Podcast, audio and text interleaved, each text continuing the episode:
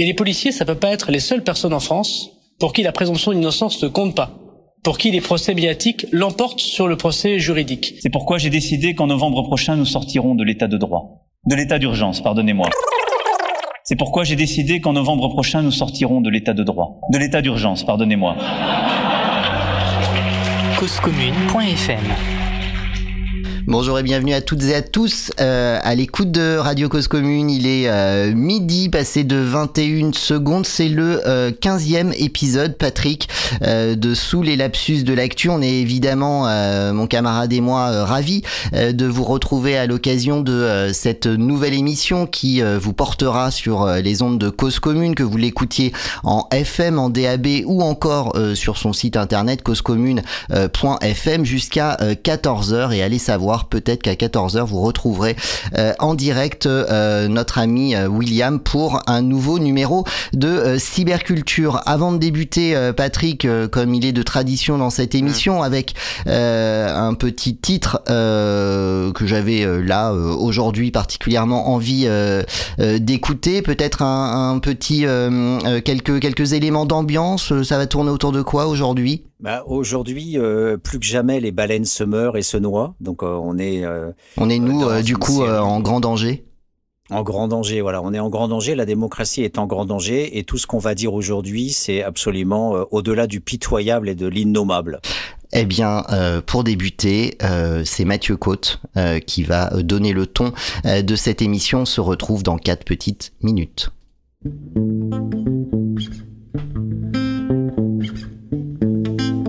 Ok.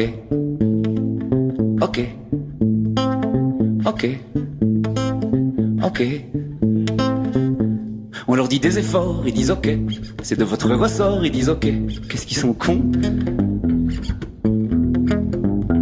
On leur dit ça augmente, ils disent ok. On dit ça augmente encore, ils disent ok. Qu'est-ce qu'ils sont cons? On dit c'est la crise, on leur fout la trouille, on les culpabilise, la croissance part en couille, sauvez nos entreprises, défendez donc vos fouilles, ne voyez-vous pas les enjeux? Allons, vos emplois sont en jeu, allez, achetez, achetez, achetez, achetez, achetez, achetez. Ils le font. Qu'est-ce qu'ils sont cons? On leur dit ça c'est vrai, ils disent ok. On dit ça c'est pas vrai, ils disent ok. Qu'est-ce qu'ils sont cons On leur dit ça c'est beau, ils disent ok. On dit ça c'est pas beau, ils disent ok. Qu'est-ce qu'ils sont cons on dit le bonheur à la portée de tous, un gros téléviseur, un écran 24 pouces, vous n'êtes pas des losers, vous les niquerez tous, vous pouvez devenir des stars, vous pouvez gagner des milliards, allez, regardez, regardez, regardez, regardez, regardez, On a le monde à notre botte, 6 milliards de Pékin moyens qui baissent docilement leurs culottes et qui nous bouffent dans la main. Qu'est-ce qu'ils sont cons ces pauvres? Qu'est-ce qu'ils sont cons? Ils apprennent tout dans nos écoles, dans nos journaux, nos télés, ils ont tous, tous cette envie folle de nous tutoyer, de nous rassembler. Qu'est-ce qu'ils sont cons ces pauvres? Qu'est-ce qu'ils sont cons? Qu'est-ce qu'ils sont cons ces pauvres? Qu'est-ce qu'ils sont cons? Ok. Ok. Ok. On leur dit eux gentils, ils disent ok. On leur dit eux méchants, ils disent ok. Qu'est-ce qu'ils sont cons? On leur dit c'est la guerre, ils disent ok. On leur dit faut la faire, ils disent ok. Qu'est-ce qu'ils sont cons? Dit l'ennemi se cache n'importe où, surveillez vos amis, restez planqués chez vous, nos démocraties sont en danger partout, on leur dit insécurité. On dit état policier, allez, paniquez, paniquez, paniquez, paniquez, paniquez, paniquez. On a le monde à notre pote, 6 milliards. De Pékin moyens qui baissent docilement leurs culottes et qui nous bouffent dans la main. Qu'est-ce qu'ils sont cons ces pauvres? Qu'est-ce qu'ils sont cons service de nos portefeuilles, sous les prétextes les plus grossiers, ils se font démonter la gueule partout. Ils restent à piller. Qu'est-ce qu'ils sont cons ces pauvres? Qu'est-ce qu'ils sont cons? Qu'est-ce qu'ils sont cons ces pauvres? Qu'est-ce qu'ils sont cons? Puis on dit l'air et l'eau deviennent des denrées rares. Qu'on achète en tonneaux, payant pétrodollars, fait de plus en plus chaud, fait de plus en plus noir. Pendant qu'on gaspille ce qu'il reste. Tâchez de vivre un peu modeste pour réparer, réparer, réparer, réparer, réparer, réparer. Nous, nous on a le monde à notre pote, 6 milliards de Pékin moyens qui baissent docilement leurs culottes et qui nous bouffent dans la main. Qu'est-ce qu'ils sont cons ces pauvres, qu'est-ce qu'ils sont cons? Ça qu'on les culpabilise et que l'on sait les surveiller, qu'on les distrait, qu'on les divise. Aucun ne viendra nous saigner. Qu'est-ce qu'ils sont cons ces pauvres, qu'est-ce qu'ils sont cons? Qu'est-ce qu'ils sont cons ces pauvres, qu'est-ce qu'ils sont cons? Aucun ne viendra nous saigner.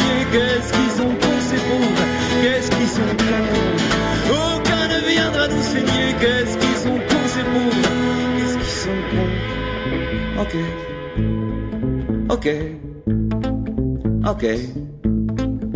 Inspirez. Expirez. Inspirez. Nous aurons évidemment la planification écologique qui va structurer l'agenda de rentrée. Nous aurons la question de l'immigration qui euh, va structurer nos travaux de, rentier- de rentrée. qui euh, va structurer nos travaux de rentier de rentrée. qui euh, va structurer nos travaux de rentier. Et là aussi, nous avons continué d'avancer à marche forcée. À marche forcée. causecommune.fm Cause commune 09 72 51 55 46 09 72 51 55 46 Sous les, sous les lapsus de l'actu épisode euh, 15, j'espère que tu as apprécié euh, cette introduction qui nous a été offerte par euh, Mathieu Côte. Euh, Qu'est-ce qu'ils sont cons, euh, Patrick? Bah, le texte est absolument euh, Magnifique. excellent.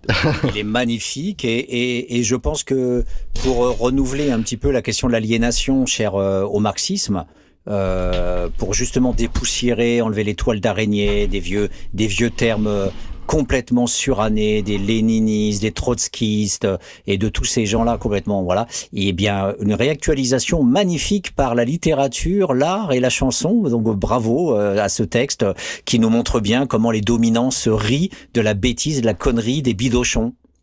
Et malheureusement, euh, Mathieu Côte euh, est mort à l'âge de, de 32 ans euh, d'une crise cardiaque, je crois. Donc voilà, jamais, jamais eu d'album.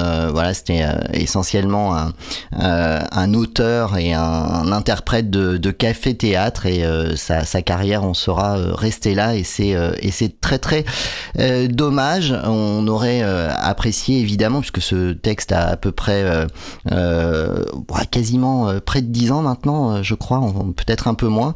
Euh, on imagine euh, ce que ce qu'aurait pu être euh, cet artiste en, en 2023. Alors, sous les lapsus de l'actu, euh, Patrick, c'est souvent l'actualité sous les radars et il me semble que cette semaine, en dehors hein, de euh, euh, l'actualité euh, phare euh, qu'on va euh, évidemment euh, encore aujourd'hui euh, traiter, il y a plein de petits faits, euh, d'événements euh, qui n'ont peut-être euh, pas eu, en tout cas euh, sur euh, euh, les, euh, les, antennes dites euh, de masse, qu'elles soient euh, télévisuelles ou, ou, euh, ou radio, euh, qui mériteraient euh, d'être euh, d'être un peu mises en avant. Oui, et notamment c'est toi qui es justement le mieux placé pour nous en parler, parce que effectivement, euh, avant d'évoquer différents foutages de gueule ou de sous les radars euh, qui sont particulièrement glauques et qui, euh, avant même que l'on parle de ce qu'on appelle la question palestinienne, hein, j'aime bien déjà ça. euh, les Palestiniens, c'est déjà une question, Ouais, rien ouais. que dans la formulation du truc dans les médias. Avant de parler de, de entre guillemets de ce que les psychanalystes disent de ça, hein, déjà aussi, là aussi c'est médisant. Eh bien, euh, on a euh, horreurs, euh, notamment dans le néolibéralisme euh, qu'on va évoquer en termes de foutage de gueule, mais mais avant tout ça, il y a un petit rayon de soleil, peut-être à moins que tu déconstruises une fois de plus les dessous et les coulisses de quelque chose qui normalement devait être lumineux avec euh, le média. Oui, oui. Alors le média, alors on les a, on les a suivis évidemment pendant leur campagne euh, autour de euh, la lutte qu'ils ont euh, menée auprès de, de l'Arcom ex-CSA pour avoir pour leur chaîne le média TV qui est euh, à l'origine, euh, vous le savez, une, une chaîne exclusivement diffusée sur sur YouTube. donc leur lutte auprès de l'Arcom pour être conventionné en tant que, que, chaîne de télévision. Alors attention, pas pour obtenir une, une fréquence de, de diffusion, notamment sur la télévision numérique la fameuse TNT, euh, mais simplement pour euh, disposer du droit euh, d'être diffusé sur les box de vos opérateurs. Aujourd'hui, en gros, ça se divise avec quatre, quatre acteurs. Hein. On a on a SFR, on a Bouygues, on a Free et on a Orange. Et à partir du moment, euh, effectivement, où une chaîne euh, est euh, conventionnée par par l'Arcom, elle gagne son droit à être diffusée via l'internet, donc via via la DSL ou la fibre, sur sur ces différentes boxes. Sauf que on est dans ici dans un domaine totalement privé et les opérateurs peuvent décider ou pas, en fonction d'arguments notamment euh, économique euh, de laisser euh, une place parmi les 600 ou 700 chaînes qui sont aujourd'hui diffusées sur sur vos box de décider ou pas de, euh, de, diffuser euh, cette chaîne. Alors euh, le média a obtenu après négociation auprès de ces dix opérateurs le droit d'être diffusé sur sur Free, sur les box de, Free, mais les trois autres opérateurs leur ont clairement dit les uns ne, ne, leur, ne leur répondant carrément pas. C'est c'est le cas si je ne me trompe pas de, de, de SFR contrôlé, euh, vous le savez, par euh, Alkis euh, Media, donc euh, Patrick euh, Patrick Drahi lui-même en très grande difficulté. Vous pouvez pour ce point spécifique vous rapporter à l'excellent journal en ligne reflet.info qui a documenté de manière assez impressionnante, alors aidé de Bast, de Blast pardon et de, de Street Press, des milliers, millions voire de, de documents issus d'un d'un leak de la sphère Drahi, euh, les euh, méthodes euh, de voyous clairement de, de Patrick Drahi et, et de sa suite, hein, puisque c'est vraiment une affaire de, de famille là-bas. Mais bon, ça c'est une parenthèse. Donc Drahi n'a pas répondu. évidemment, le Média TV n'est pas sur les box SFR. Orange et, et Bouygues manifestement ont rétorqué aux médias que leur modèle économique ne leur permettait pas d'accéder aux droits d'être diffusés sur euh, sur euh, sur leur box free. Euh, voilà, on n'en attendait pas moins de, de, Xavier Niel hein, qui oscille toujours entre la, la, coolitude et le capitalisme le plus le plus féroce a évidemment autorisé le média à être présent sur sur ces box. Alors c'est sur la chaîne 350. Moi j'y ai passé un certain temps hier soir avec une accumulation de rediffusion de, de sujets euh, qui ont euh, agrémenté euh, leur antenne l'an dernier sur YouTube, sur toute l'année de 2023 avec des trucs assez euh, euh assez euh, assez rigolos puisque euh, on a leur leur campagne de financement participatif avec leur journaliste vedette dont le nom m'échappe qui vous rappelle qu'il suffit de cliquer ici pour participer au, au, financement de, de la chaîne télé. Donc évidemment on est à la télé c'est un peu compliqué de, de, de cliquer ici mais donc voilà ça c'est les, les, les, trucs un peu un peu rigolos. Donc le média a débarqué sur dans les télévisions le 20 octobre dernier à 20h avec euh, pour commencer euh, euh, des, petits problèmes des petits problèmes techniques de, transmission de, de, leur flux vers les box. Donc ça c'était c'était un peu un peu rigolo à, regarder avec bienveillance évidemment. Donc le média qui débarque sur sur les box bah, c'est plutôt évidemment une bonne nouvelle. Le média se revendique Alors c'est historique hein, puisque le média était à la base une initiative de, de la France insoumise. On a connu évidemment tous les toutes les polémiques autour de, de, de, la gestion de la gouvernance du média. Alors le média, disons-le, c'est une coopérative, c'est-à-dire que ce sont les ceux qui ceux qui le regardent, les souscripteurs, qui qui contribuent à, son financement. Ce sont des des, des, des sociétaires en fait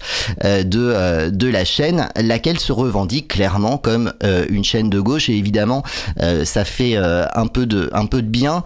Des pastilles assez courtes, des émissions entre 3 10 minutes en tout cas pour ce que j'ai pu regarder hier, des interviews avec des gens évidemment qu'on ne retrouve absolument pas sur sur les chaînes les chaînes de masse. J'ai pu entendre par exemple une, une interview assez passionnante de, de Pascal Boniface. J'ai entendu également une une interview assez assez chouette de Nicolas Framont qui est directeur de, de la rédaction, alors co-directeur de, de la rédaction du magazine Frustration. Et du coup, c'était assez intéressant ce, cette interview de, Nicolas Framont que vous pouvez également retrouver sur sur les antennes de, Radio Cause Commune au travers d'une d'un Liberté sur parole où il était invité à l'occasion de la parution de son livre Parasite. C'était il y a il y a quelques mois. Framont est intéressant dans le sens où lui, il a eu l'expérience d'être à un moment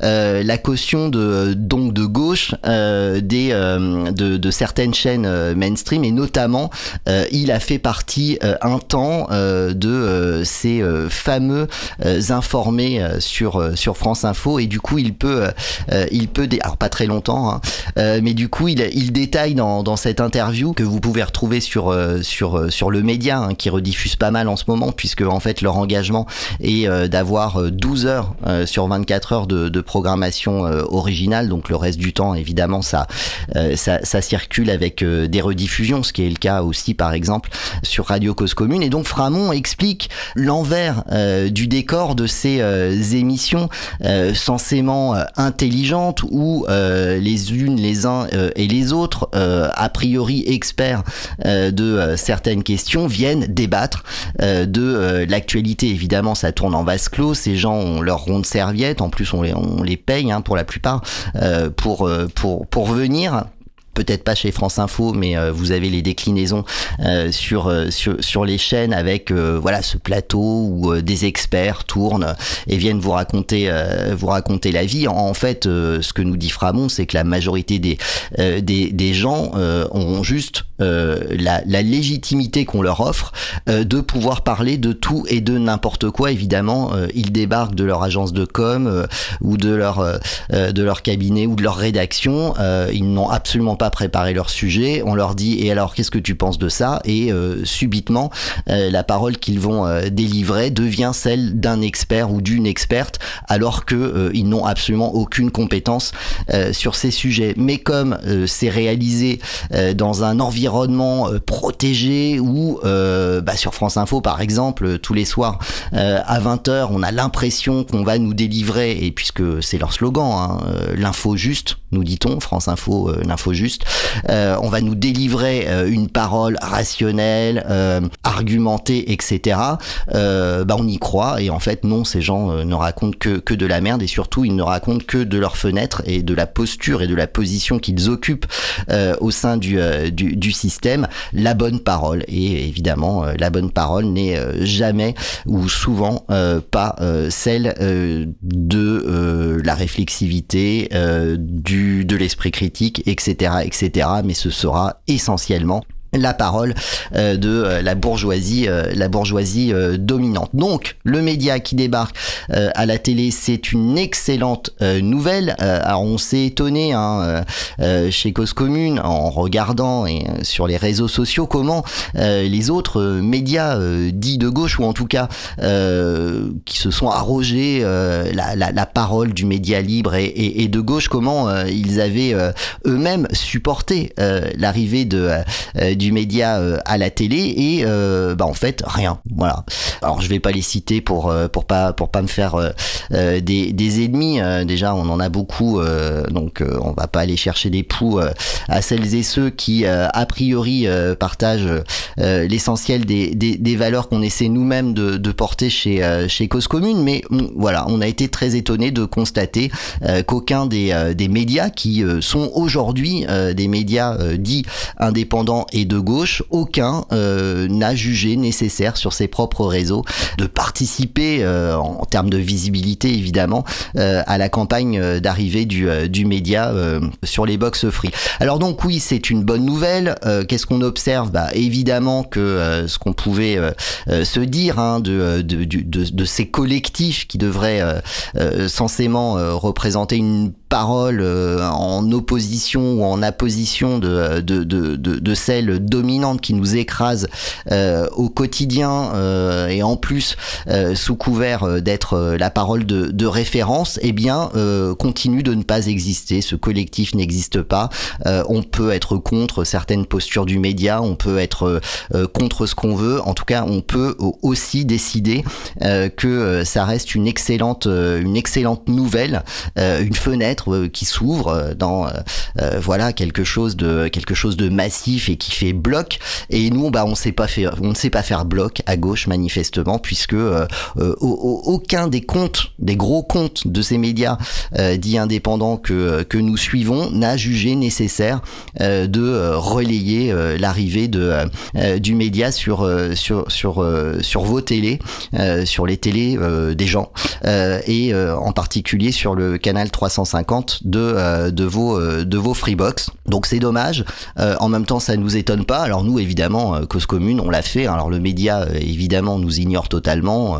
à aucun moment, nous, on fait un tweet et et, et, le média se dit que ce serait une bonne idée de, le diffuser également. Bon, nous, on, joue le jeu. Il y a le média qui débarque. Il a une campagne de, financement participatif. Bah, voilà, avec nos, nos, petits moyens et, et la faible visibilité qu'on peut peut leur apporter sur sur notre propre collectif, nos propres réseaux, eh bien, eh bien, on la distribue.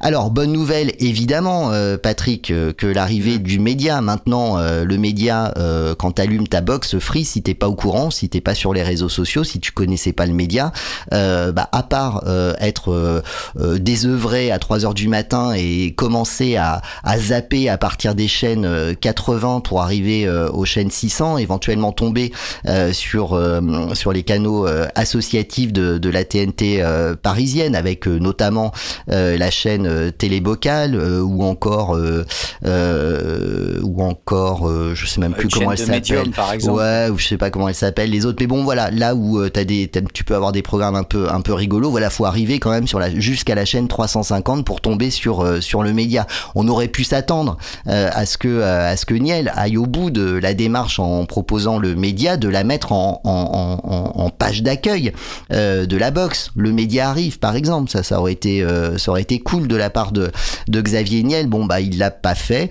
Euh, donc euh, donc voilà. Donc oui c'est une bonne nouvelle. ça reste une goutte d'eau dans dans malheureusement un océan de, de, de médiocrité faite de discours de discours dominants. Hmm, alors comme toi, tu es expert sur... Euh, moi, je suis expert en rien. Hein. Ouais. Oh, bah si, sur les médias, tu es, quand même expert. Donc moi, mon, mon commentaire, c'est donc un commentaire d'amateur. Et effectivement, euh, comme ça, chacun a sa position, a, a, ses réflexions propres. La première réflexion que je peux faire par rapport à ce que tu viens de dire, c'est que... Euh, ça me fait penser à, à, toutes les luttes des groupuscules euh, gauchistes qui ont passé leur temps à faire des scissions alors qu'ils sont trois dans leur première cellule et t'as 47 000 euh, groupes trotskistes et, et 170 milliards euh, de marxistes qui se qui s'entredéchirent. Donc premièrement voilà c'est la faillite de, tous ces gens-là de, que tu veux pas citer mais bon on, les voit tous sur les réseaux sociaux et c'est absolument pitoyable et pathétique de voir que la logique de la concurrence finalement, paradoxalement, est la même que les gens du privé, c'est-à-dire euh, le capitalisme fonctionne quand il n'est pas monopolistique à la concurrence.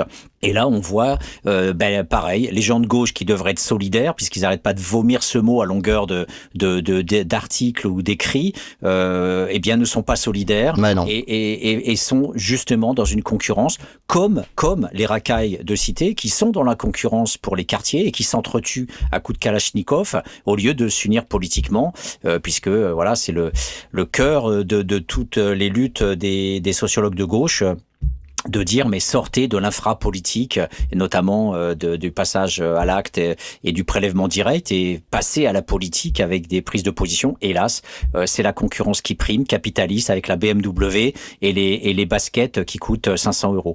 mais effectivement, tu as raison, on est, on est exactement sur, euh, sur des, des, des, principes, des postures qui, sont, qui sont tout à fait symétriques. Ouais. Et, et, et, donc, du coup, ça nous permet de, de, de voir aussi euh, que euh, il faut aller euh, vers cette, euh, non pas dénonciation, qui en est une, mais une, une, dénonciation critique pour dire, mais il faut au contraire euh, échanger, partager, etc. Et, et, voir, et voir justement les scories, notamment capitalistes qu'on a dans notre cerveau, les, les, les scories libérales, notamment quand on n'a pas eu le temps avec l'actualité de parler du canard enchaîné et de toutes les maltraitances salariales qui existent, euh, où une lutte de classe existe au sein du canard enchaîné, avec des petites mains et, et des, et des freelances qui sont archi exploités et martyrisés et humiliés euh, avec du vol, du vol d'articles, avec, euh, enfin bref, on reprendra ce dossier-là, mais il faut le dire quand même, même si c'est le canard enchaîné. Et la rubrique pourrait s'intituler euh, "Il faut tirer sur l'ambulance". D'ailleurs, euh, euh je pense, est en partie expert en la matière et on en reparlera dans la deuxième partie de l'émission. Mais ça, c'est le premier point. Il faut pouvoir tirer sur l'ambulance parce qu'il faut qu'on balaye aussi devant chez nous. Euh, on n'est pas des gens euh, purs euh, qui seraient voilà. Donc il y a aussi, hélas, toute cette sociologie de la domination qu'il faut faire, y compris chez les dominés. Le deuxième point, c'est que le dégoût euh, par rapport à ce que tu viens de dire, euh, le dégoût atteint des sommets au sens où euh, ce qui rend le plus con possible la population, ce qui la rend bidochonne et aliénée, par exemple toutes ces chaînes que les médias capitalistes accordent aux, aux, chaînes de jeux vidéo, aux médiums, il y a des dizaines et dizaines de chaînes absolument stupides et connes à un point innommable qui ont droit de citer. Et ça reprend Mathieu Cotte, c'est-à-dire ben, les dominants rigolent parce que en, en, donnant de la merde aux bidochons, les bidochons finalement se vautrent euh, dans leur euh, saloperie de jeux vidéo euh, absurdes qui la plupart du temps sont des jeux guerriers en plus, hein, c'est des jeux de massacre et de bombes.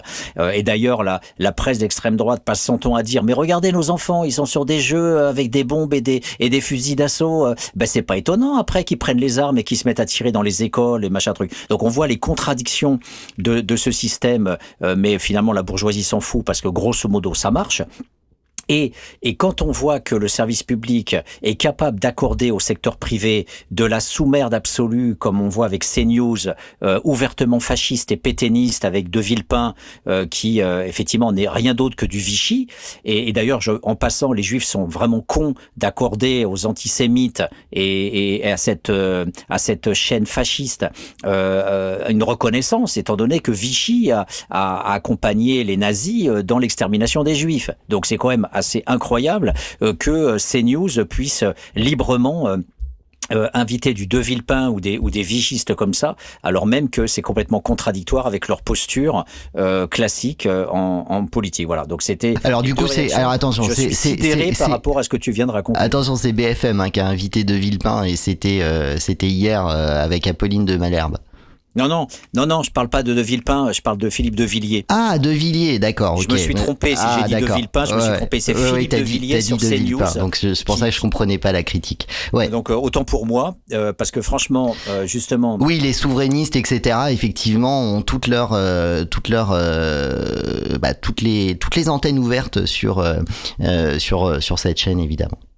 Hmm. Donc, au contraire, on verra que De Villepin euh, s'aligne de manière intelligente pour une fois. oui, mais là encore une fois, on y reviendra à De Villepin tout à l'heure hein, en, exemple de d'une parole intelligente. Là, en termes de diplomatie et, et de politique étrangère de la de la France et comment comment en fait ce discours qui reprend en, en profondeur une situation géopolitique heurte euh, la journaliste euh, vedette euh, de, de, la chaîne, hein, puisqu'il s'agissait de la, de la matinale, euh, et on parle d'Apolline de, de, Malherbe. Alors on fera une parenthèse et, et on rigolera de ce, ce, papier dans je ne sais plus quel magazine féminin ou de droite, ou féminin et de droite, les deux, où Apolline de Malherbe se, se, se, présente en chantre du, du féminisme au travers d'un portrait euh, d'une bienveillance, euh,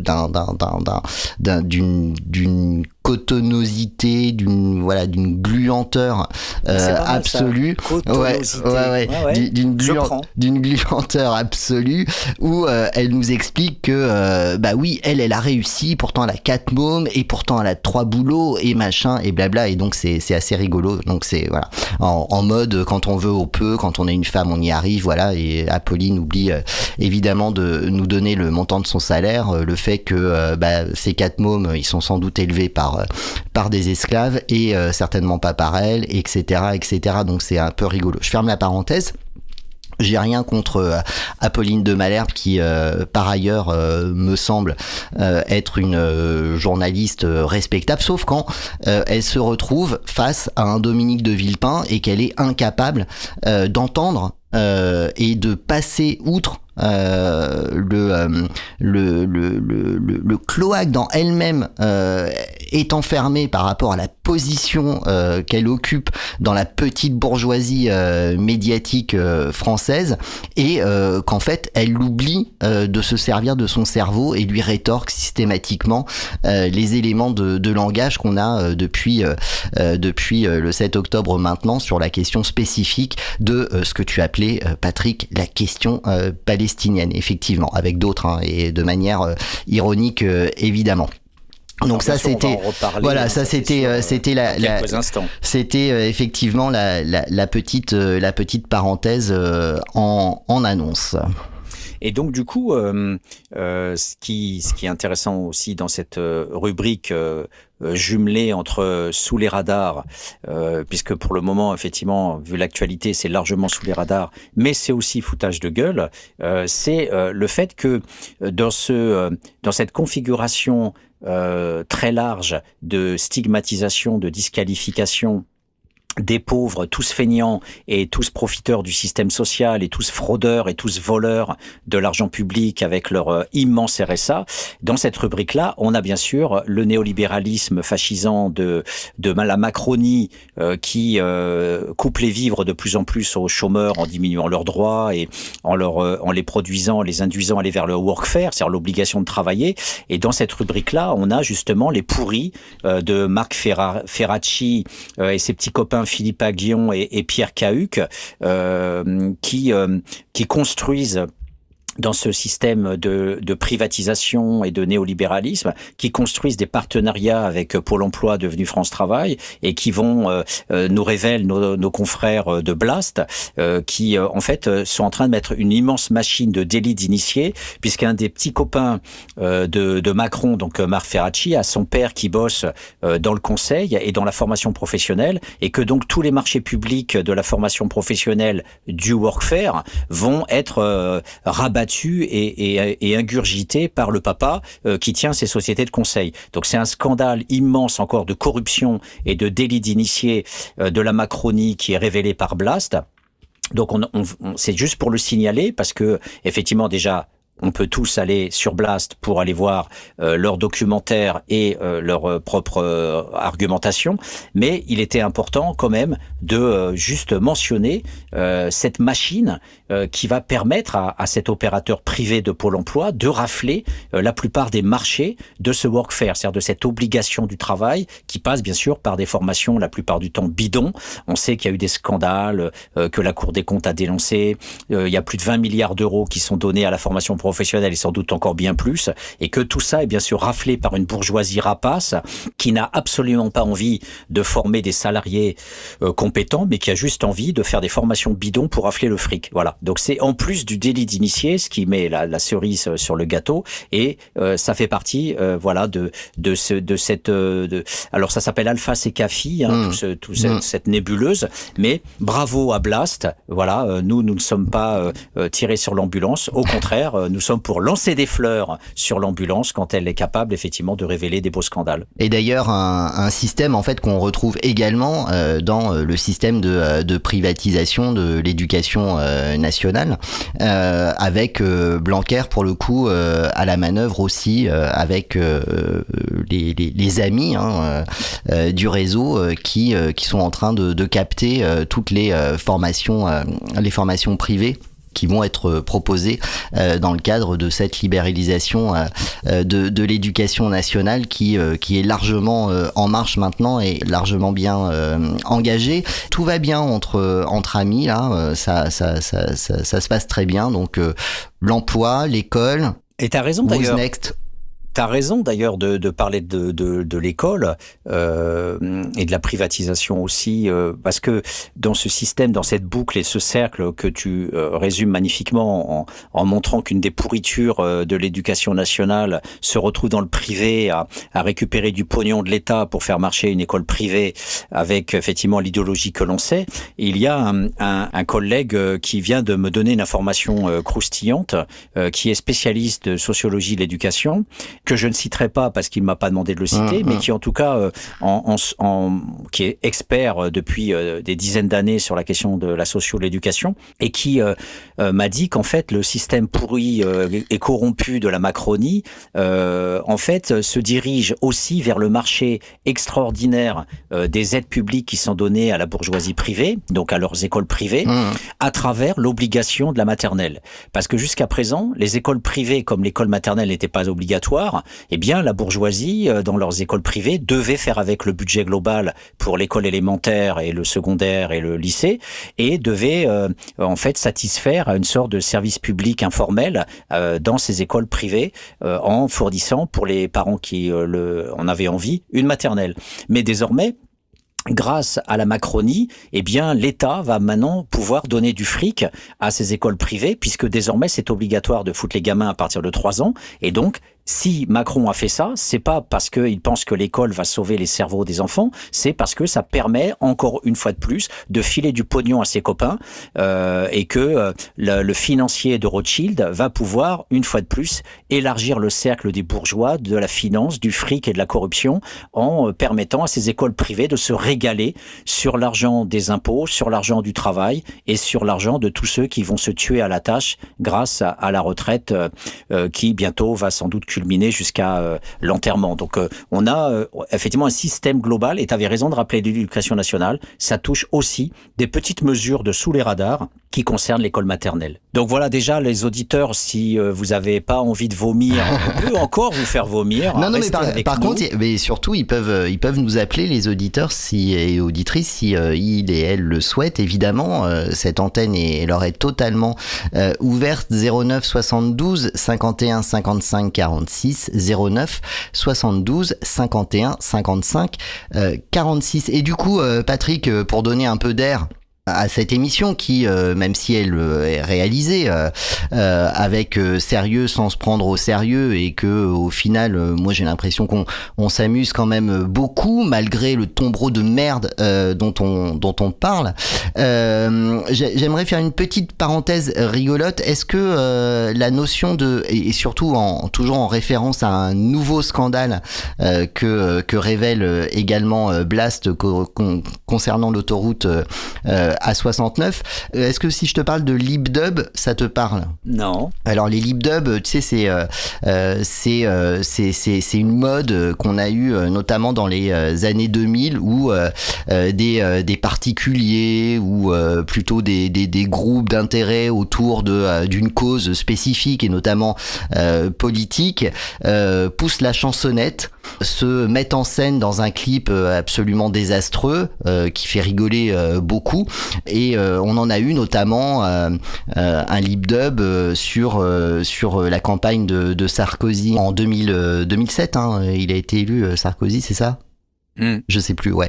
2007 où on voit notamment Aurore Berger, euh, voilà la, la, girouette là, euh, qui se retrouve dans une bagnole à chanter euh, des trucs absolument délirants. C'était les jeunes, les jeunes avec avec Sarkozy. Et il y a 15 ans, il y a eu un lip dub qui vantait les mérites de l'autoroute A69. Ça dure 1 minute 49. Alors évidemment avec la vidéo c'est plus drôle, mais le son est quand même assez magique. On se l'écoute juste en termes de respiration et après on revient sur euh, les révélations de Blast concernant euh, l'autoroute A69. aide-nous à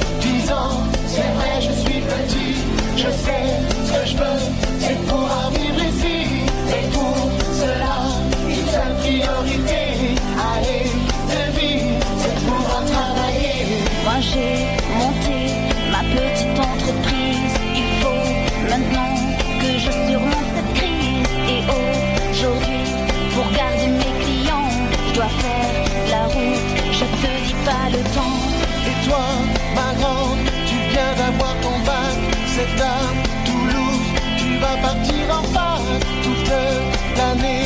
Tu vas faire le trajet. Je veux pour toi plus de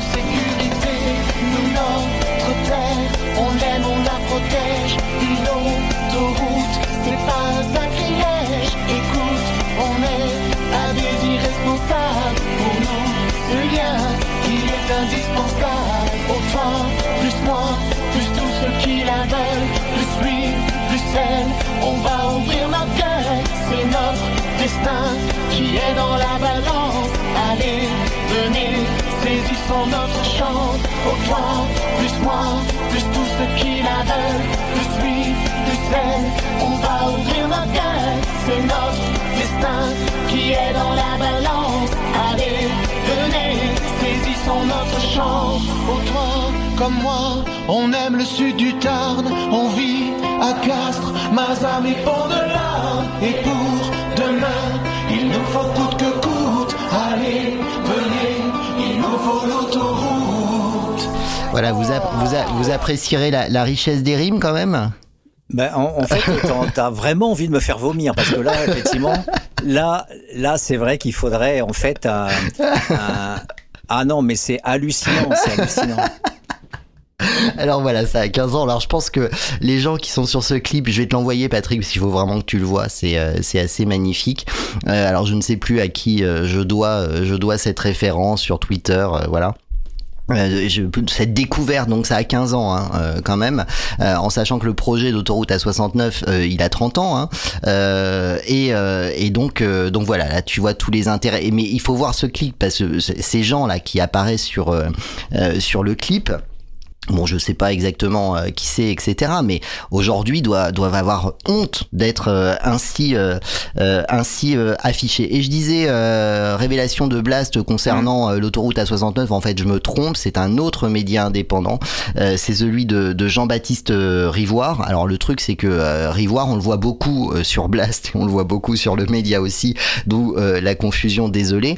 et donc c'est Off Investigation, off-investigation.fr faire pareil, euh, là encore, on est, euh, on est beaux joueurs, nous, euh, mais parce que ça nous semble important, allez, allez, allez sur le site de Off Investigation, contribuer, vous pouvez contribuer à prix libre, évidemment, pour que les enquêtes, alors Off Investigation, Jean-Baptiste Jean Rivoire, il a fait 20 ans, 20 ans chez Canal, il a fini par être viré au détour, évidemment, de l'arrivée de, de, de, Bolloré au, au contrôle de, la chaîne.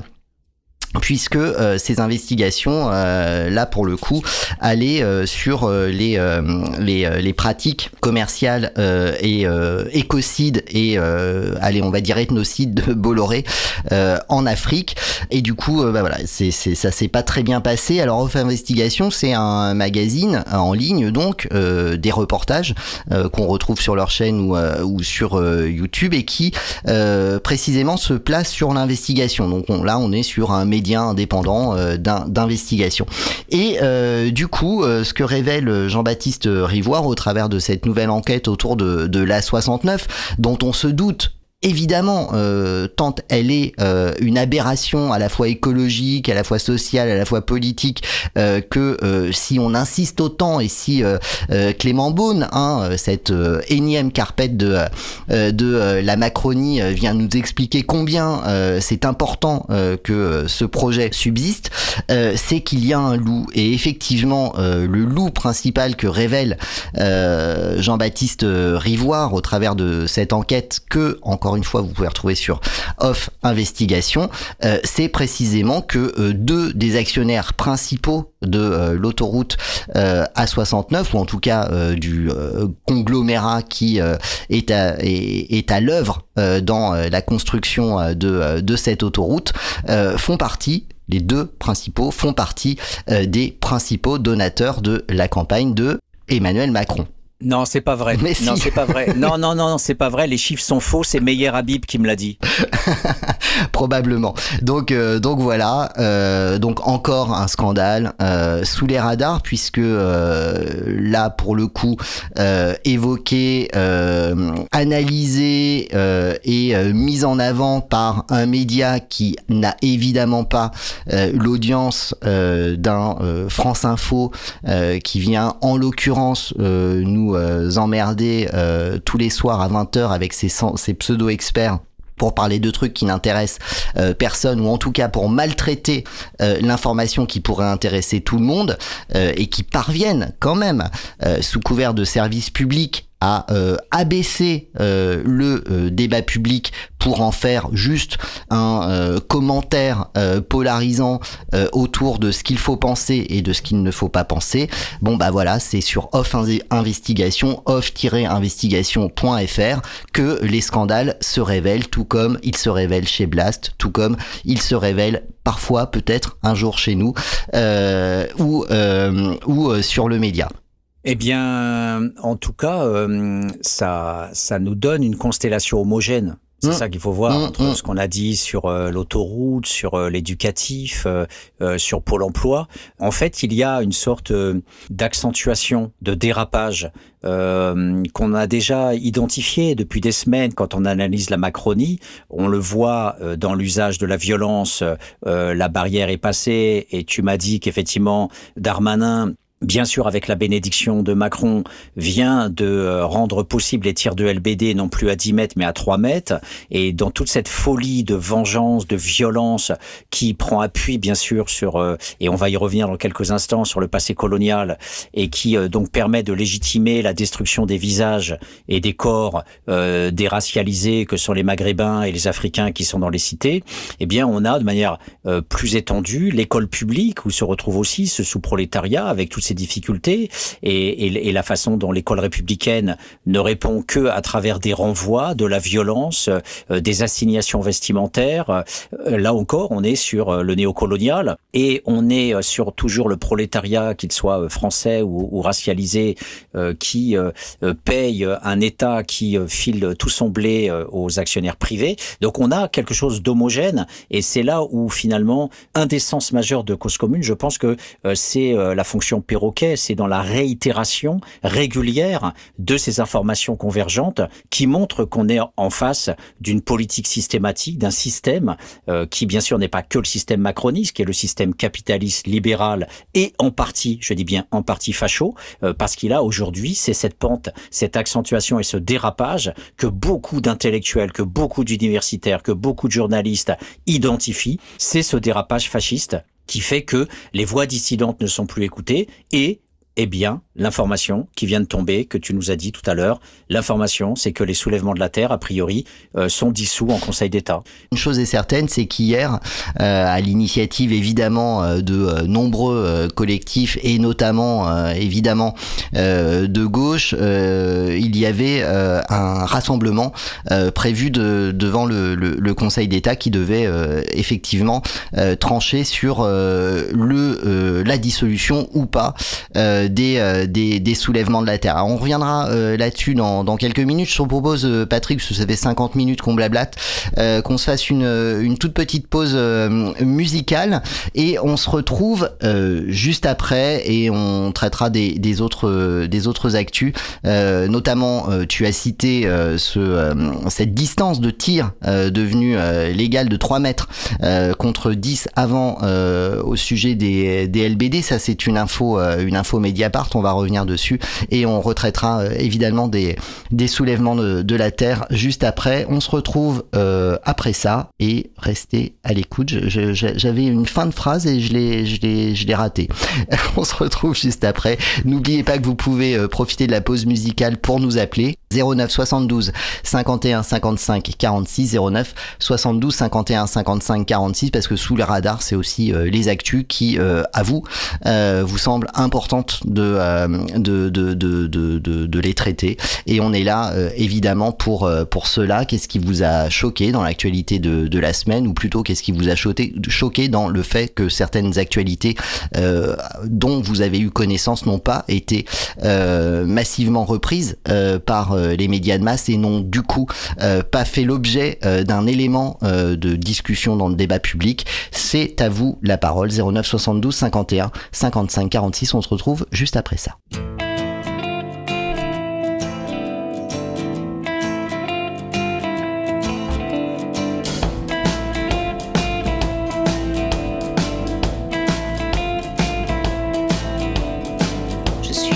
je suis Lucien, je suis Charlie, je suis chagrin, je suis Pogo, je suis pour rien, je suis métro, je suis Pantin, je suis vin rouge, je suis Jamal, je suis le cœur rouge, je suis l'hirondelle, Je suis bar tabac, je porte pas de voile, porte pas de croix, je suis Paris, je suis parfum, je suis Titi parisien, je suis perdu, je suis la rue, je suis Karim, tu m'as pas vu, je suis quartier, je suis populaire, je parle français, je bois de la bière, je suis pas catho musulman, je suis pas juif, je suis pas croyant, je suis bistrot, je suis résistant, je suis drapeau quand il est blanc, dans un verre avec un croissant, je suis torché un peu tout le temps, je suis Hakim, je suis pas voyou, je suis Salim, je suis Loulou, je suis Jimmy, je suis Jean-Jean, je suis Gabi, toujours partant, moi je suis vraiment Manou n'importe où, jusqu'à Saint-Denis, jusqu'à Saint-Cloud, jusqu'en hiver, jusqu'au printemps, je suis la fleur, mon testament, je suis la terre, je suis mes frères, j'ai pas d'abri, combien l'hiver, je suis son pognon, je suis populaire, univers, pas de frontières, j'ai pas de réseau communautaire, je parle français, je bois de la bière, la santé de tous mes frères, la nuit debout, le cul par terre, je suis beurré, je suis beurette, je fais des claquettes, quand je suis charbon pour le carton, je suis pompette, je suis pompon, je suis mimi, je suis pinson, je suis pas proprio à la con, je fais mon charlot à l'horizon, crois-moi non, je me fais pas de pognon, je suis l'écolier, je suis l'écolière, je suis l'ouvrier, je suis l'ouvrière, je suis lycéen, mais pourquoi faire? Pour aller pointer au cimetière, je suis l'étudiant pour le chaume du, pour les soirées quand j'ai trop tu sais moi je suis solidaire, surtout pour partager la bière, avec Manou, avec ta sœur, tu sais moi, n'importe quelle heure, je suis partisan, je suis travailleur, même si j'ai le cœur toujours chômeur, je suis la jeunesse de mon pays, je suis pote qu'avec mon whisky, moi j'aime pas les foules en liesse, pour moi je vais pas à la messe, je suis pas Facebook connard, moi je suis pas boursi tocard, moi j'ai pas Twitter, moi j'ai pas de followers, moi je suis métro, boulot, prolo, je suis pas radio, télé, facho, moi j'ai pas touché le magot, moi j'ai juste payé mes impôts, je suis pas Marine, je suis pas Marion, pas Jean-Marie pour la nation, moi j'ai pas de religion que celle des enfants du charbon, je suis pas Dieu, pas l'assassin, j'ai rien à vendre, fils de rien, j'ai juste l'air un peu chagrin, toujours réfugié clandestin, je suis la dictature ici, du roi pognon dans mon pays, je suis l'inculture à profit, je suis le code barre dans le caddie, je suis l'invasion des ignorants, les fautes de France, et tu comprends, je suis nénuphar avec un F, je suis la population dans le Z, on m'appelle la démocratie, je suis les temples pour sans-abri, je suis média, je suis politique, je suis la honte, l'ordre public, je suis les blog sans cerveau, je suis la parole facho. Je suis mouton, mais j'aime bien ça, marcher vers l'abattoir, je crois. Je suis la télé-réalité, je suis les pornos pour les CP. Je suis les joints, les les mystères, faute de français. Je des de à Paris. Je l'enculerie pour les taxis, mais j'envoie des bombes en Syrie. Je suis vendu, je suis cocu, je suis ma culture disparue. Je suis les millions de parvenus qui savent pas qui sont les poilus. Je suis commerçant pour trou du cul, je suis paysan, mais c'est perdu. Je suis le rôle à mort du franc, puis du français de temps en temps. Je suis très d'union, son trait d'union pour le règne des désunions. Je suis le peuple sous mission, je suis la collaboration. J'ai le cerveau sous perfusion, mais j'ai résolu la question pour me faire prendre par le fion. Tu sais, moi j'ai l'application. Peuple désuni, désunion, pour ça divise mieux la nation. Merci beaucoup le roi média, donc ça fait vendre dans les choux gras. Les enfants du pétrolifère, toujours pour mieux niquer la terre. Des actionnaires pour la guerre, mais dis-moi qui es-tu mon frère? Je suis l'écolier, je suis l'écolière, je suis l'ouvrier, je suis l'ouvrière. Je suis lycéen, mais pourquoi au cimetière. Je suis étudiant pour le du, pour les soirées quand j'ai trop bu. Tu sais, moi je suis solidaire, surtout pour partager la bière. Avec Manou, avec ta sœur, tu sais, moi, n'importe quelle heure. Je suis partisan, je suis travailleur, même si j'ai le cœur toujours chômeur. Je suis la jeunesse de mon pays, je suis pote qu'avec mon whisky. J'ai pas d'abri quand vient l'hiver, je suis la terre, je suis mon frère. Je suis la terre, je suis mon frère. Je suis la terre. Terre. Cause commune 09 72 51 55 46 09 72 51 55 46 Et c'était Damien 16 avec euh, Je suis. Alors pour euh, bien faire mon taf d'animateur radio, euh, cet extrait de l'album Le Manifeste volume 1 Mon Européenne. J'espère que tu auras apprécié Patrick. Bah, en fait, euh, c'est au-delà d'apprécier. On a enfin trouvé la devise de cause commune qu'on cherchait depuis des siècles. Euh, c'est pour me faire prendre par le fion. Ouais, j'ai l'application. Elle est, ex- elle est exceptionnelle celle-là. Je pense que je vais en faire un jingle, t'as raison.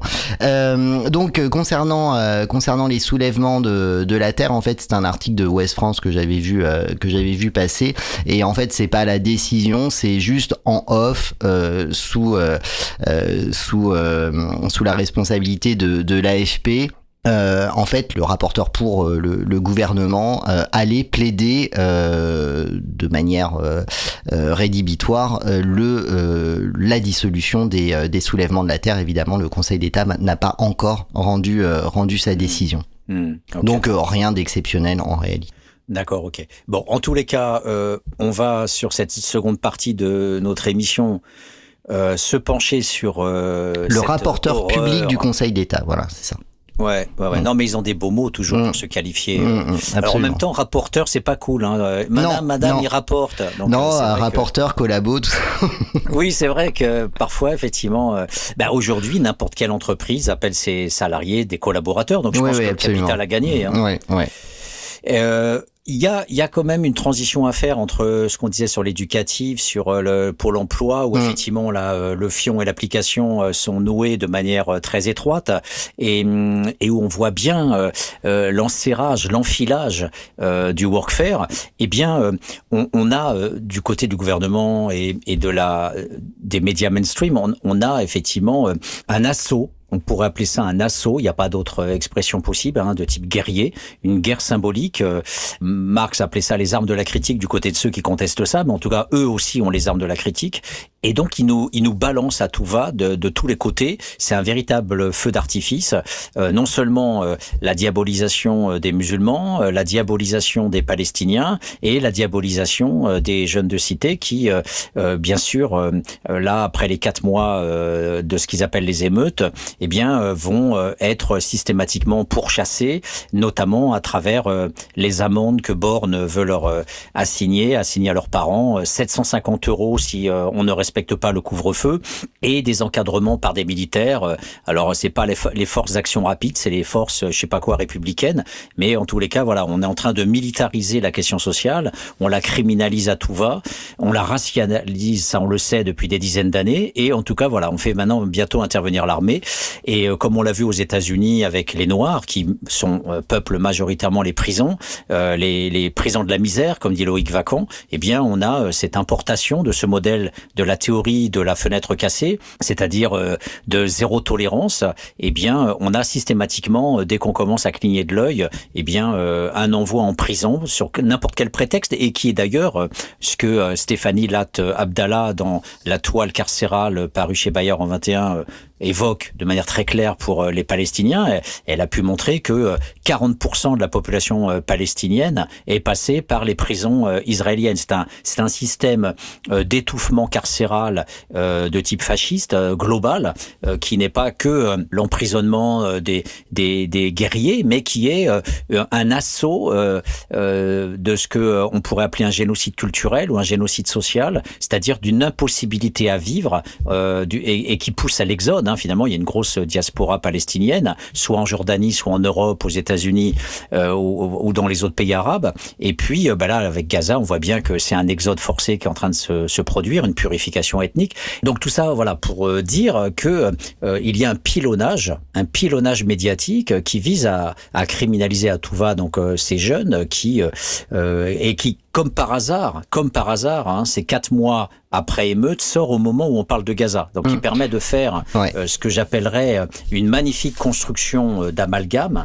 Euh, c'est une sorte de, de halo, comme on dit en, aussi euh, en, en sciences sociales. Voilà. Et donc, ça aboutit en fait à, à, à produire uniquement euh, de la peur et, et, à évacuer toute forme de réflexion autour de cette nébuleuse où finalement les musulmans sont partout, les arabes sont partout, ils sont toujours armés, ils tuent nos enseignants, euh, euh, ils volent, ils brûlent, ils pillent, ils cassent tout.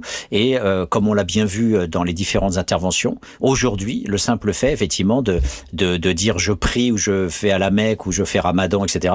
Aujourd'hui, effectivement, voilà, c'est à, à, la limite d'être immédiatement taxé de crimes contre l'humanité, de crimes, de crimes dangereux, d'islamistes rampants. Euh, et, et, donc du coup, c'est dans ce contexte global euh, que malgré tout, euh, la quasi-totalité aujourd'hui, euh, y compris dans les mainstream, y compris dans les organisations internationales, on a aujourd'hui le vent qui tourne.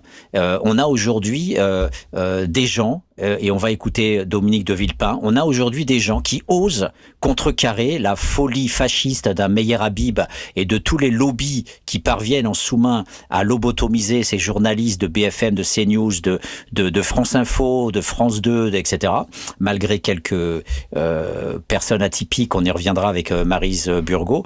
Euh, mais en tout cas, voilà, on pourrait commencer cette émission en écoutant tranquillement euh, l'analyse que propose De Villepin, qui est pas loin finalement d'une parole tout à fait apaisée, de bon sens, par rapport à cette nécessité de, voir notre propre violence. Alors juste avant d'écouter de, euh, De Villepin, euh, je me permets juste, euh, Patrick, d'illustrer euh, ce que tu disais de la militarisation de la question sociale.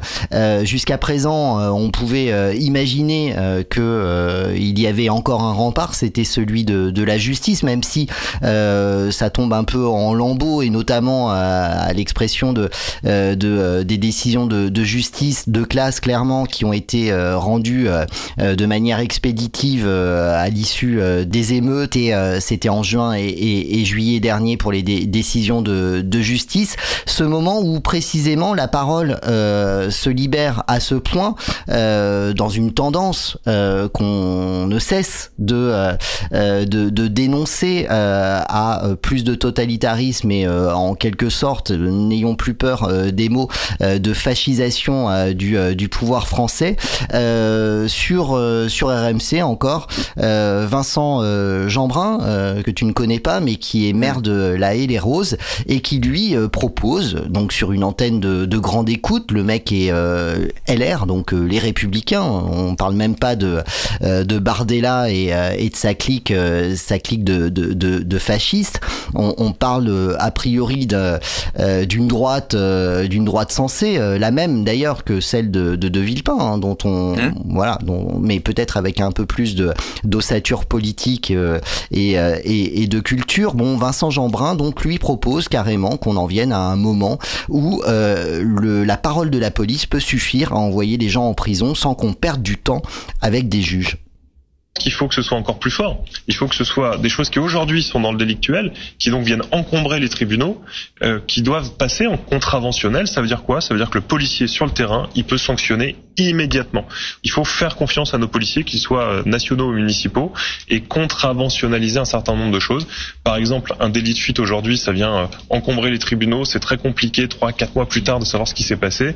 Euh, si c'est la voiture est passée devant une caméra de vidéoprotection ou filmée par la caméra piéton du policier qui lui-même est assermenté. Il faut lui faire confiance, il sanctionne tout de suite. Euh, les annonces vont dans le bon sens, mais on a bien compris que ce serait vraiment pas pour tout de suite, voire même et c'était le doute qu'a laissé planer le ministre de la Justice. Et donc, ça nous a rendu, en tout cas moi personnellement, je suis très inquiet de la capacité à ce que ça se mette. Bah, tu peux être inquiet de plus avoir le même ministre de la Justice dans quelques mois, ça c'est sûr, Vincent euh, Jeanbrun. Mais euh, voilà, la tendance aujourd'hui euh, qui vient euh, illustrer hein, ce que tu disais de la, la, la, conflictualisation, la militarisation du, du, du, conflit social avec cet homme, maire d'une grosse ville de la région parisienne qui euh, lui trouverait euh, sensé euh, que la police à, qui on peut évidemment totalement faire confiance, hein, on le sait évidemment, devrait pouvoir sans juge en fait avoir le pouvoir de, de, de sanction. Voilà.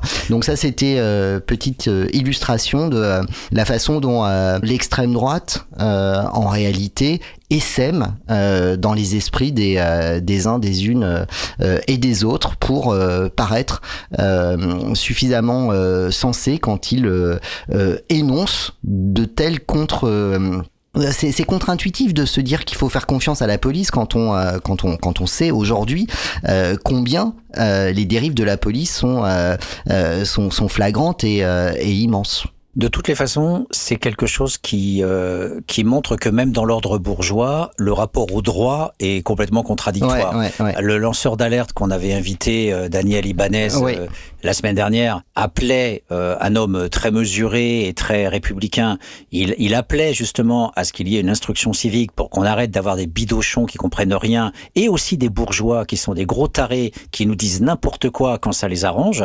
Et là, en l'occurrence, il faut rappeler que constitutionnellement la police n'est qu'un segment administratif au service de la justice. La police n'a pas le droit de faire justice. Donc déjà, dans les manifestations, ça pose problème parce que les policiers qui tabassent eh ben, font justice eux-mêmes, euh, puisque, euh, comme le rappelait Foucault, en surveiller punir, ben, prendre le corps de quelqu'un et le défoncer, c'est faire justice.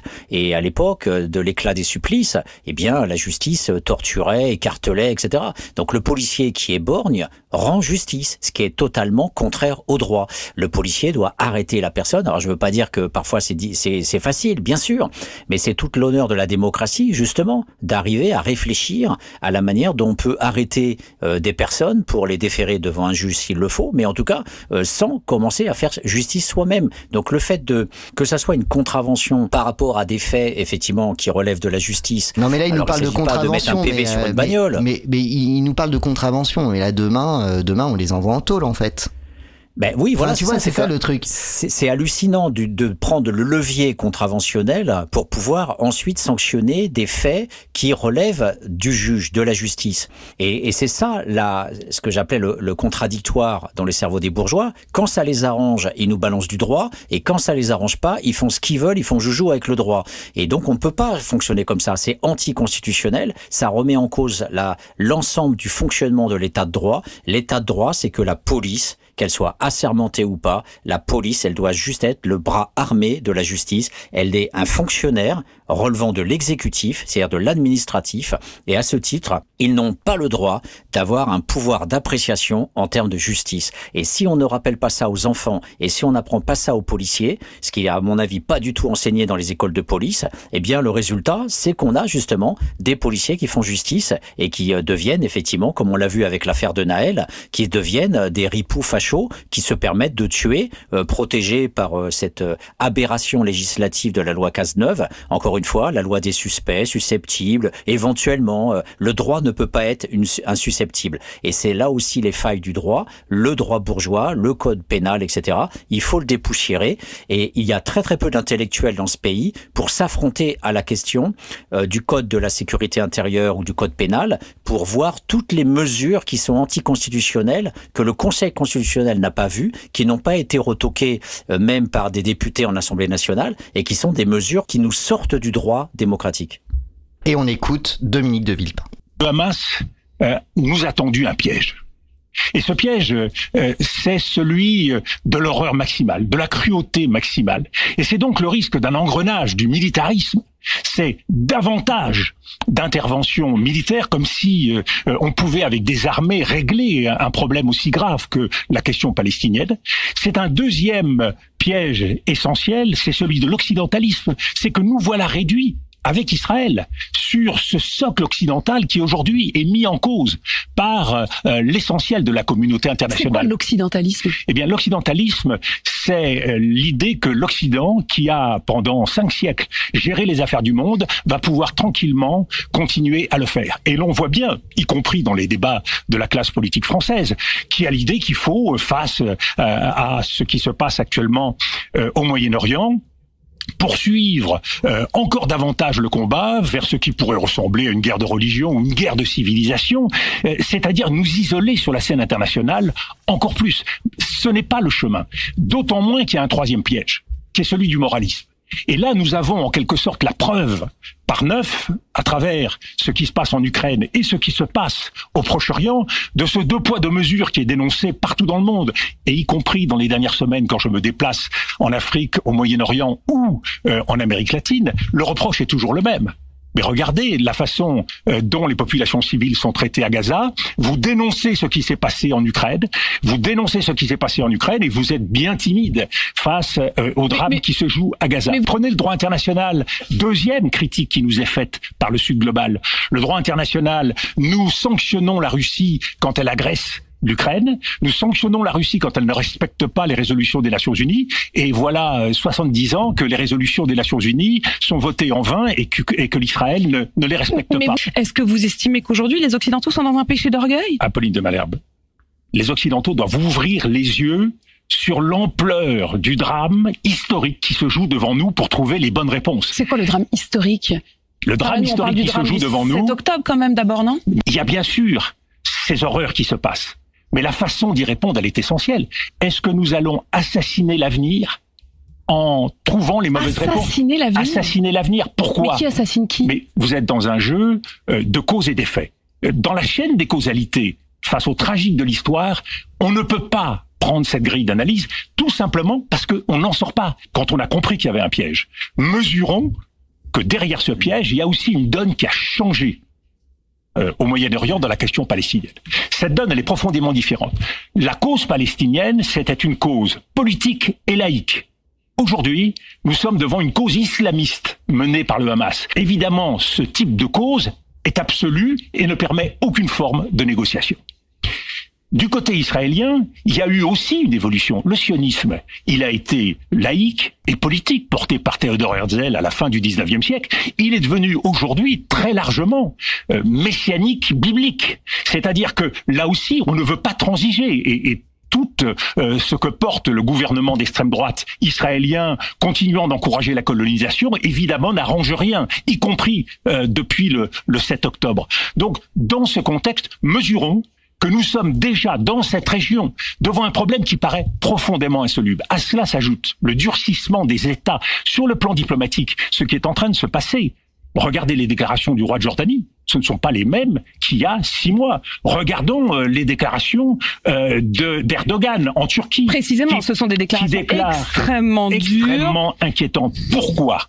Parce que si la cause palestinienne, la question palestinienne n'a pas été mise sur le devant de la table, euh, n'a pas été euh, mise sur la scène, et si la plupart des jeunes aujourd'hui en Europe n'en ont souvent jamais entendu parler, elle reste pour les peuples arabes elle reste la mère des batailles.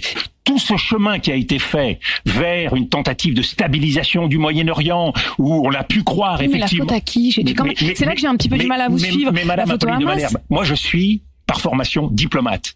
La question de la faute, elle sera traitée par les historiens et elle sera traitée par les philosophes. Mais vous pouvez pas rester comme Mais ça dans une forme de neutralité, c'est mais, difficile. mais je ne suis pas dans la neutralité. Je suis dans l'action. Je vous dis simplement que, que chaque jour qui passe, on peut faire en sorte que ce cycle effroyable, c'est pour ça que je parle de piège, et c'est pour ça qu'il est si important de savoir quelle réponse on va donner. Nous sommes aujourd'hui seuls face à l'histoire, et on ne traite pas ce nouveau monde, sachant qu'aujourd'hui, nous ne sommes plus en position de force. Nous ne sommes pas capables de gérer seuls, en gendarmes du monde, Mais alors, tout cela. Eh bien, justement, qu'est-ce qu'il faut faire? C'est là où il a, il est essentiel de ne se couper de personne sur la scène internationale. Y compris des Russes? Tout le monde, je le Tout dis. le monde Mais Il tout le- faut- il faut aller mais demander de l'aide Si les Russes, mais je dis pas qu'il faut aller demander de l'aide aux Russes, je vous dis si les Russes peuvent apporter une contribution en faisant en sorte de calmer un certain nombre des factions de cette région, eh bien, euh, cela ira dans le bon sens. Comment proportionner par rapport à la barbarie? C'est plus armée contre armée. Mais, mais enfin, écoutez, Madame Apolline de Malherbe, les populations civiles qui sont en train de mourir à Gaza, elles n'existent pas? Alors parce que parce que l'horreur a été commise, il faut que l'horreur soit commise de l'autre côté. Est-ce qu'il faut faire Mais je le fais. Mais non, c'est vous qui le faites. Non, non. non, non, c'est vous qui le faites. Moi, je ne vous dis pas que euh, euh, je renvoie dos à dos les fautes. Bah, un peu, quand même. Non, pas du tout. Pas du tout. Je j'essaye de prendre en compte ce que pense une grande partie de l'humanité. Il y a certes un objectif à mener et qui est réaliste, de faire en sorte de euh, d'éradiquer les dirigeants du Hamas, de ceux qui ont commis On, cette on- horreur-là. on a l'intégralité, ouais. hein, mais euh, Non, voilà. non, non, mais on va couper, ouais. Euh, donc là, là, effectivement, euh, C'est non mais je trouve que c'est hallucinant moi de enfin moi ce que ce que ce que je Mm. note c'est euh, ce bug total de, de de Apolline de Malherbe qui est incapable d'entendre euh, le discours historisé de euh, de De Villepin. Et, et en même temps moi ça me fait marrer euh, là euh, aujourd'hui de diffuser sur Radio Cause Commune un, un, un discours de enfin une intervention de Dominique de Villepin quand par ailleurs non mais quand par ailleurs le mec est, est à l'origine du du scandale de la privatisation des autoroutes par exemple. Enfin voilà c'est c'est bon. Ben oui, mais ça prouve bien mais qu'on on a un on- diplomate est- en France et il est pas au pouvoir c'est dommage oui, mais en, en- tout cas, il est, il est effectivement atypique. Aujourd'hui, on pourrait dire euh, avec euh, humour euh, ou au guillemets que la France est une colonie française d'Israël, et, et la pensée de- d'Apolline de Malherbe euh, nous conforte dans le fait qu'il y a un déni, un refus total euh, de l'histoire. Ce refus total de l'histoire, il est euh, égrené, il est, il est évoqué, traité, abordé de tous les angles, de toutes les façons possibles par tous les universitaires, tous les journalistes qui euh, regardent cette histoire et euh, que l'on soit sioniste ou pas sioniste, le fait colonial euh, de, des Juifs euh, en 48, qui surtout a été conforté en 67 par l'occupation de la Cisjordanie et qui a été ensuite relayé par cette colonisation systématique sur les territoires palestiniens, etc. C'est avec des caches sexes permanents qui sont déjà de très haute volée, hein, prison à ciel ouvert, apartheid. Euh, en fait, c'est un génocide euh, social et culturel, un génocide de doux euh, qui ne passe pas forcément par et qui s'est accéléré de, de- cette nuit là oui, enfin là et qui, Ouais. oui, et, et- et qu'on voit sous nos yeux avec un déni de tous ces journalistes, effectivement, qui idéologiquement sont totalement alignés sur l'extrême droite israélienne. Ils sont pas alignés sur la défense de l'État israélien en tant que tel. Ils sont Mm, alignés sur l'extrême droite. Mm. Ils sont alignés sur de- le fasciste Netanyahou, qui est défendu par euh, la classe politique française. Donc, précisons, euh, pas toute l'Europe, euh, sauf l'Irlande et l'Espagne, mais l'Angleterre, l'Allemagne, la France et, les États-Unis qui font bloc, un, bloc, voilà, qui, permet de légitimer Israël, alors que Dominique de Villepin a raison de rappeler, et c'est pour ça que la petite formule depuis cinq siècles, elle est fondamentale, c'est que cinq siècles de ce qu'il appelle pudiquement l'occidentalisme, c'est-à-dire l'impérialisme européen, l'impérialisme des Blancs, qui ont massacré, génocidé, euh, euh, tuer, euh, piller les terres, approprier. on peut, on peut, voilà, on peut parler de, de tous les peuples de la terre, que ce soit les Kanaks de Nouvelle-Calédonie, les Arawaks de Martinique, comme voilà. Donc ces ces massacres en chaîne, ces pillages depuis cinq siècles, cachés par l'idéologie des droits de l'homme, la croyance qu'on est des belles démocraties, alors qu'en fait on est des pays totalitaires, on a été des pays qui ont porté en permanence cette ce- cette façon de faire. C'est enfin dit par Dominique de Villepin. Cinq siècles. Voilà. Donc il, il réunit dans l'histoire, il homogénéise dans son discours un processus qui n'est pas euh, euh, le 7 octobre ou 67 ou 48, qui est un processus global qui fait que tous les historiens aujourd'hui savent que ce sont les Anglais qui, avec les, les accords de, de Balfour de, de 1917 et combien d'autres que l'on peut trouver sur Wikipédia facilement ou en lisant les historiens, ont permis aux Juifs d'arriver, à partir de l'appel sioniste euh, de, de certains dirigeants euh, juifs, de venir massivement en Palestine. C'est les Anglais qui avaient le mandat à l'époque après la, la déconfiture euh, de l'Empire ottoman, euh, c'est les Anglais qui ont eu cette possibilité, qui ont ouvert cette fenêtre, qui ont ouvert cette porte. Et, et, les, et les Anglais, pourquoi ils l'ont fait? Ben c'est, aux historiens, effectivement, de creuser cette question, parce qu'on se demande pourquoi les historiens. Alors on dit oui, c'est parce que euh, les Anglais euh, euh, négociaient leur présence aussi euh, au Moyen-Orient en faisant en sorte que ils pouvaient effectivement utiliser en partie cette, cette manne pour pouvoir conforter leurs intérêts stratégiques. Donc après, voilà, il faut avoir accès aux archives, il faut dépouiller tout ça. Mais le fait est que les Anglais ont donné la possibilité à, ce que des dizaines de milliers de Juifs débarquent en Palestine. Je rappelle que euh, Cisjordanie, il y avait même pas 5000 Juifs à l'époque, et très rapidement, en 48, ils étaient 700 000. Et, donc, euh, du coup, euh, ce flux massif d'immigrants a provoqué dès le départ des émeutes, des soulèvements, des insurrections armées des Palestiniens, des Arabes qui étaient présents là-bas, euh, des Jordaniens, etc. Et, il y a eu tout de suite du sang, il y a eu tout de suite des, violences. La guerre n'a pas commencé euh, le 7 octobre. La guerre existe depuis des dizaines d'années et elle n'a jamais cessé. C'est une guerre coloniale euh, parce que, comme le dit très bien De Villepin, l'impérialisme occidental qui protège Israël, sans quoi Israël n'existerait pas, eh bien cet impérialisme-là a été justement une, protection juridique, une protection militaire, avec avec, le dit très très bien De Villepin, une négation totale du droit international, parce que quand ça arrange les puissances euh, américaines et occidentales, eh bien les résolutions de l'ONU sont euh, appliquées avec des sanctions, c'est le cas de l'Ukraine et de la Russie, et quand il s'agit de l'État d'Israël, il y a eu des dizaines et des dizaines et des dizaines, voire des centaines de résolutions contre l'État d'Israël, jamais aucune n'a été suivie de sanctions. Le Donc fameux deux effectivement, poids, De deux Villepin a mesures. bien raison Mm. de rappeler ce deux poids deux mesures qui prouve bien quelque part que le droit international en fait n'existe pas, que ce sont que des velléités euh, et c'est vrai que le droit international n'existe pas. Tous les hommes politiques qu'on entend euh, à droite à gauche me font rigoler parce que pour qu'il y ait un droit, il faut une force armée. Or il n'y a pas de puissance publique comme dans les États pour pouvoir appliquer les résolutions de l'ONU. Donc c'est uniquement un rapport de force et les résolutions, ce sont des déclarations abstraites qui, qui font du bien, qui nous permettent d'avoir une bonne conscience. Mais s'il n'y a pas de bras armés derrière, eh bien comme c'est le cas avec Israël, eh bien euh, la colonisation se poursuit allègrement et on aboutit à des solutions désespérées, comme c'est le cas euh, avec le Hamas, qui est enfermé, euh, bien sûr, dans la bulle terroriste. Euh, il n'y a que ça comme langage pour pouvoir cautionner tout ce que fait Israël.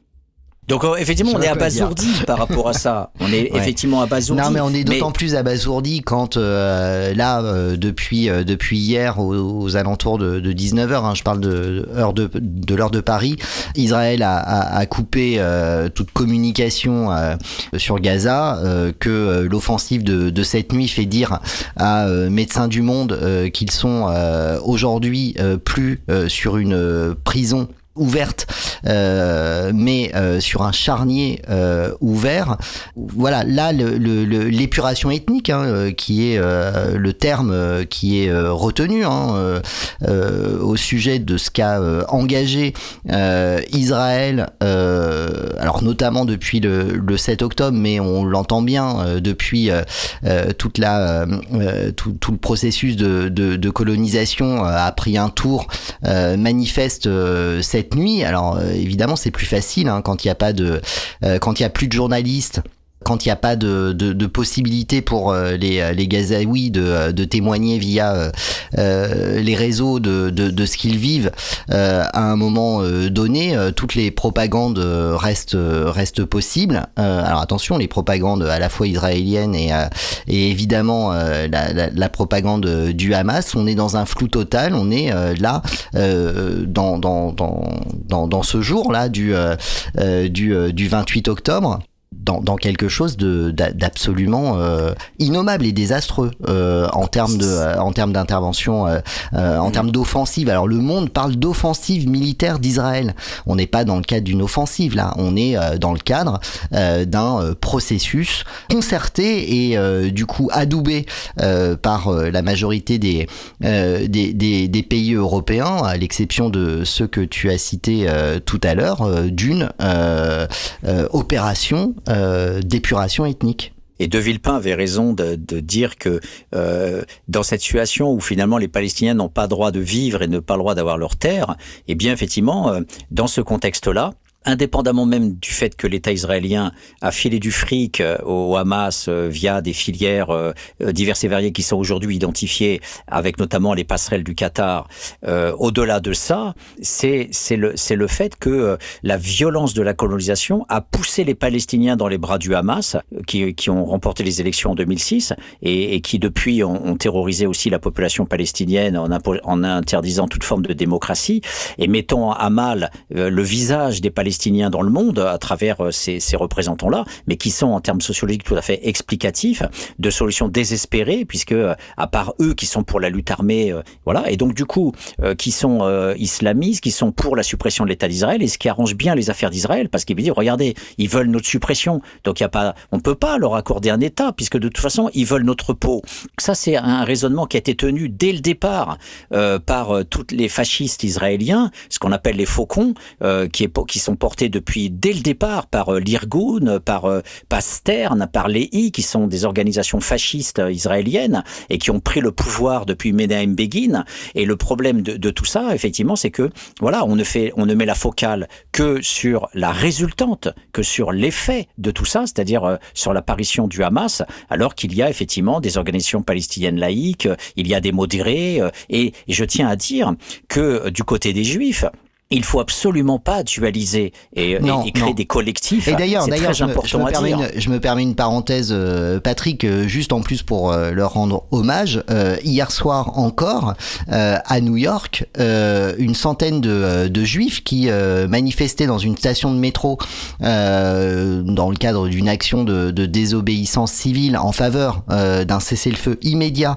sur les territoires palestiniens actuellement ont été évidemment euh, tous euh, tous arrêtés. Donc euh, oui, les juifs qui œuvrent pour la paix, ils existent et tout comme dans la parole médiatique actuelle, on s'applique à confondre euh, la population palestinienne euh, au Hamas pour les déshumaniser et rendre légitime ce soutien inconditionnel repris euh, à foison par par Renaissance, le l'ERN ou encore le président de, de, de, de la République contribue à déshumaniser en fait les victimes euh, civiles, euh, l'inverse existe, c'est-à-dire que euh, le, le, les Israéliens ne sont pas Benjamin, Benjamin, Benjamin Netanyahou. Mmh. Et, Et ne sont pas le gouvernement d'extrême droite euh, actuel euh, en, en, Israël. Et tu as, as, tout à fait raison d'évoquer euh, euh, tous ces groupes euh, qui sont bien sûr euh, interdits d'antenne la plupart du temps, qu'on n'a que sur les médias indépendants. Et tu as tout à fait raison de signaler qu'ils existent, euh, que ça soit... alors après, il faut faire le tri. Et ils subissent que... d'ailleurs les foudres des juifs d'extrême droite. C'est ça qui est, qui est, qui est juste, qui est juste hallucinant. Et, et d'ailleurs, il faut l'expliquer parce que de la, de la même façon que nos bidochons à nous euh, vont voter Macron en étant aliénés avec d'ailleurs les belles chansons et en croyant faire passé, barrage, voilà. Oui, en croyant, voilà. Et, et Le donc, du barrage, coup, euh, ouais. de, de la même façon que nous aussi, on a nos aliénés et on a nos gens qui voient pas que le Front National est le Front National et qui ne voient pas que Macron, c'est un ultra-libéral euh, tueur de l'État social et des services publics. De la même façon, euh, beaucoup de gens dans la population juive euh, sont pris par une éducation qui, je le rappelle, enseigne que les Palestiniens sont partis d'eux-mêmes en 1948. Ça, c'est la doxa officielle dans les écoles israéliennes. Et qu'au-delà du messianisme raciste, de la purification ethnique où on pousse la population avec cette extrême droite à animaliser le, le Palestinien et à dire qu'effectivement, il faut le supprimer euh, et que ça devient même parfois des jeux quand les snipers s'amusent à tirer sur des gosses, euh, des, des vieillards ou à s'amuser à tirer sur les rotules des Palestiniens dans les territoires occupés.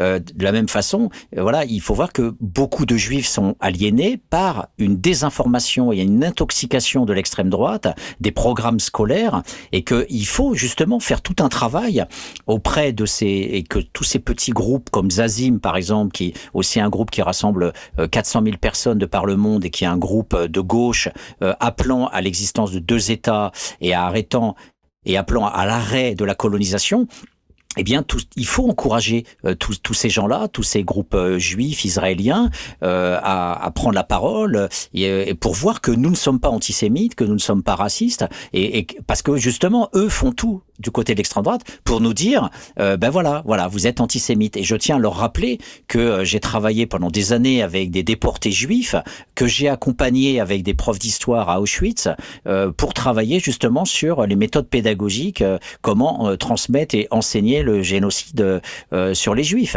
Donc euh, qu'on nous fasse pas de leçons, qu'on nous dise pas qu'on est antisémite, c'est un argument qu'on fout dans les chiottes euh, parce que le- l'essentiel, il est dans la socio-histoire de ce processus-là et on a effectivement euh, raison. Voilà, on a raison et il faut euh, euh, mobiliser toutes les forces actuelles pour pouvoir converger vers autre chose que cette puanteur de discours fasciste de Netanyahou pour convaincre la population de ne plus voter pour lui. Et c'est ça l'enjeu. Il faut faire tomber ce gouvernement facho et dire aux Juifs, mais réveillez-vous, prenez conscience de ce que fait votre État et aussi de l'image que maintenant Israël va avoir dans le monde, parce que c'est un processus qui est en train de naître et que les réseaux indépendants des médias euh, qui ne sont plus contrôlés maintenant par des médias euh, mainstream comme avant, avec l'agence France Presse, avec Reuters, qui monopolisaient l'accès à l'information, aujourd'hui avec les réseaux sociaux, on peut être libéré de cette doxa et on peut avoir des informations qui font que la plupart des gens aujourd'hui savent petit à petit qu'il y a une colonisation, euh, euh, qu'il y a effectivement de la violence systématique sur euh, les, les, les Palestiniens, sur leurs villages, euh, et, et toutes ces informations-là circulent et font que ça va être un calvaire euh, pour l'État d'Israël dans les mois et les années qui viennent, parce qu'aujourd'hui, on sait ce qui se passe et que c'est largement diffusé.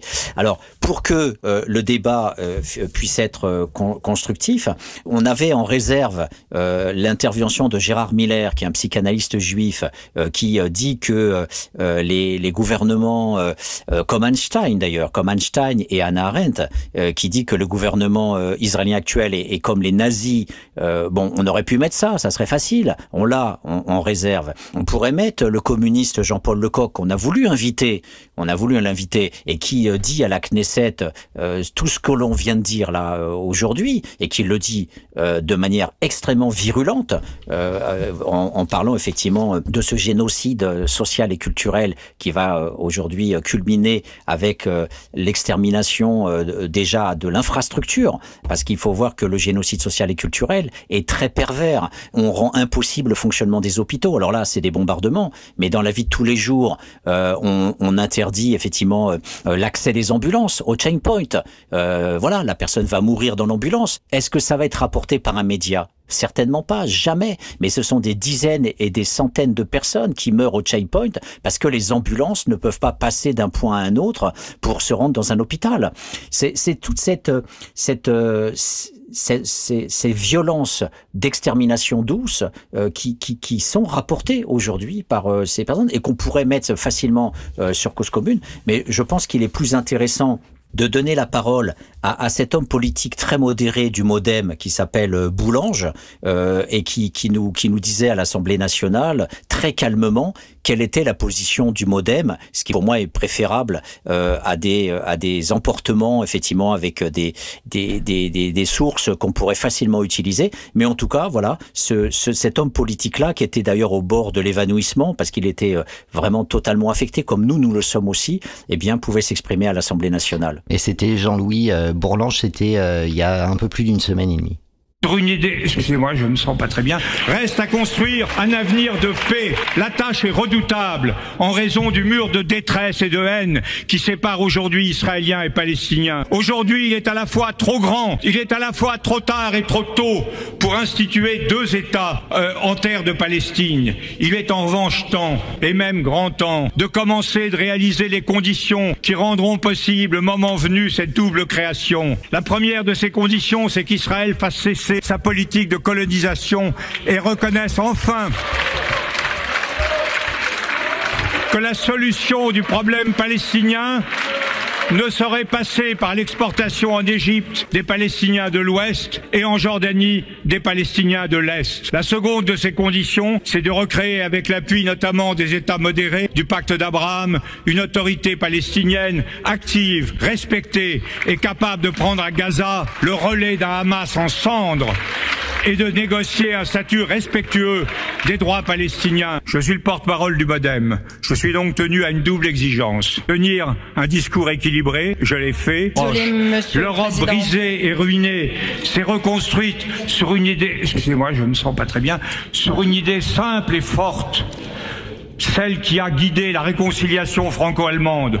On ne peut trouver la paix avec ses adversaires de toujours qu'à la condition de prendre en compte leurs besoins légitimes.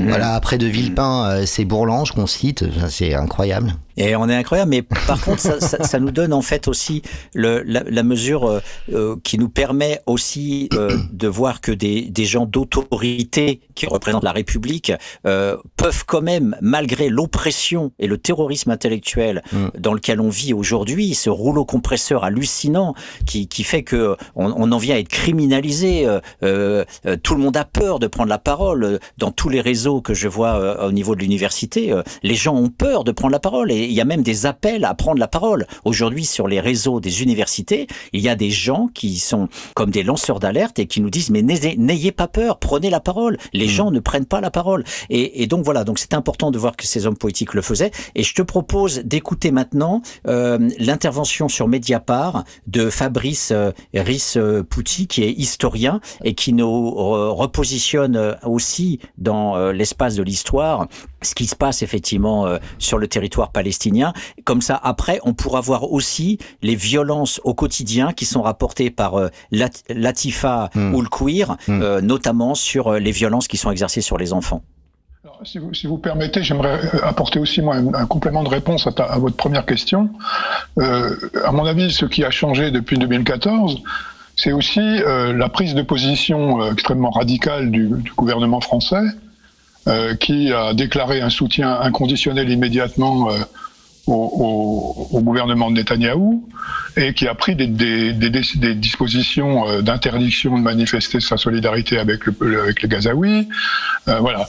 Et puis, euh, ce qui s'est passé aussi depuis 2014 en France, c'est une progression considérable du racisme et de l'islamophobie en France. hein.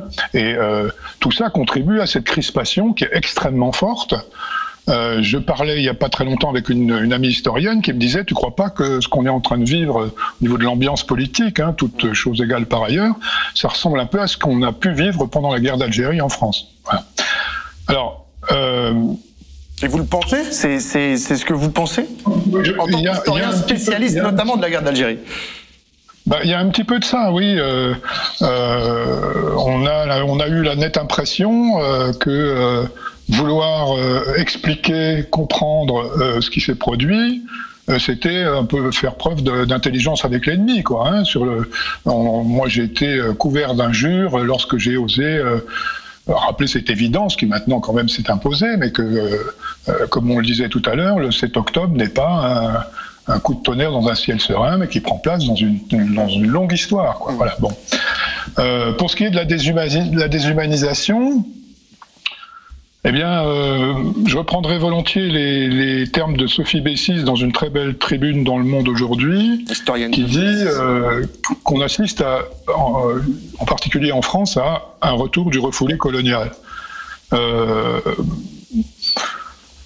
c'est quand même assez frappant de se dire que euh, nous, Français, on est, euh, nous sommes les habitants d'un pays qui a infligé l'oppression coloniale pendant des siècles qui a fait l'expérience euh, de euh, qui a fait l'expérience de, de, révolte contre l'oppression coloniale, qui a répondu par euh, des, des, massacres et des punitions collectives, et, euh, et qui euh, se trouve toujours dans l'incapacité de comprendre en fait la spécificité de ce qui se produit euh, en, Israël-Palestine, c'est-à-dire euh, qu'on est dans une situation coloniale et que euh, euh n'y a pas, on est dans, un affrontement asymétrique du faible au fort, mais alors ce qui n'est pas du tout une façon de minimiser les, exactions abjectes commises par le Hamas en Israël,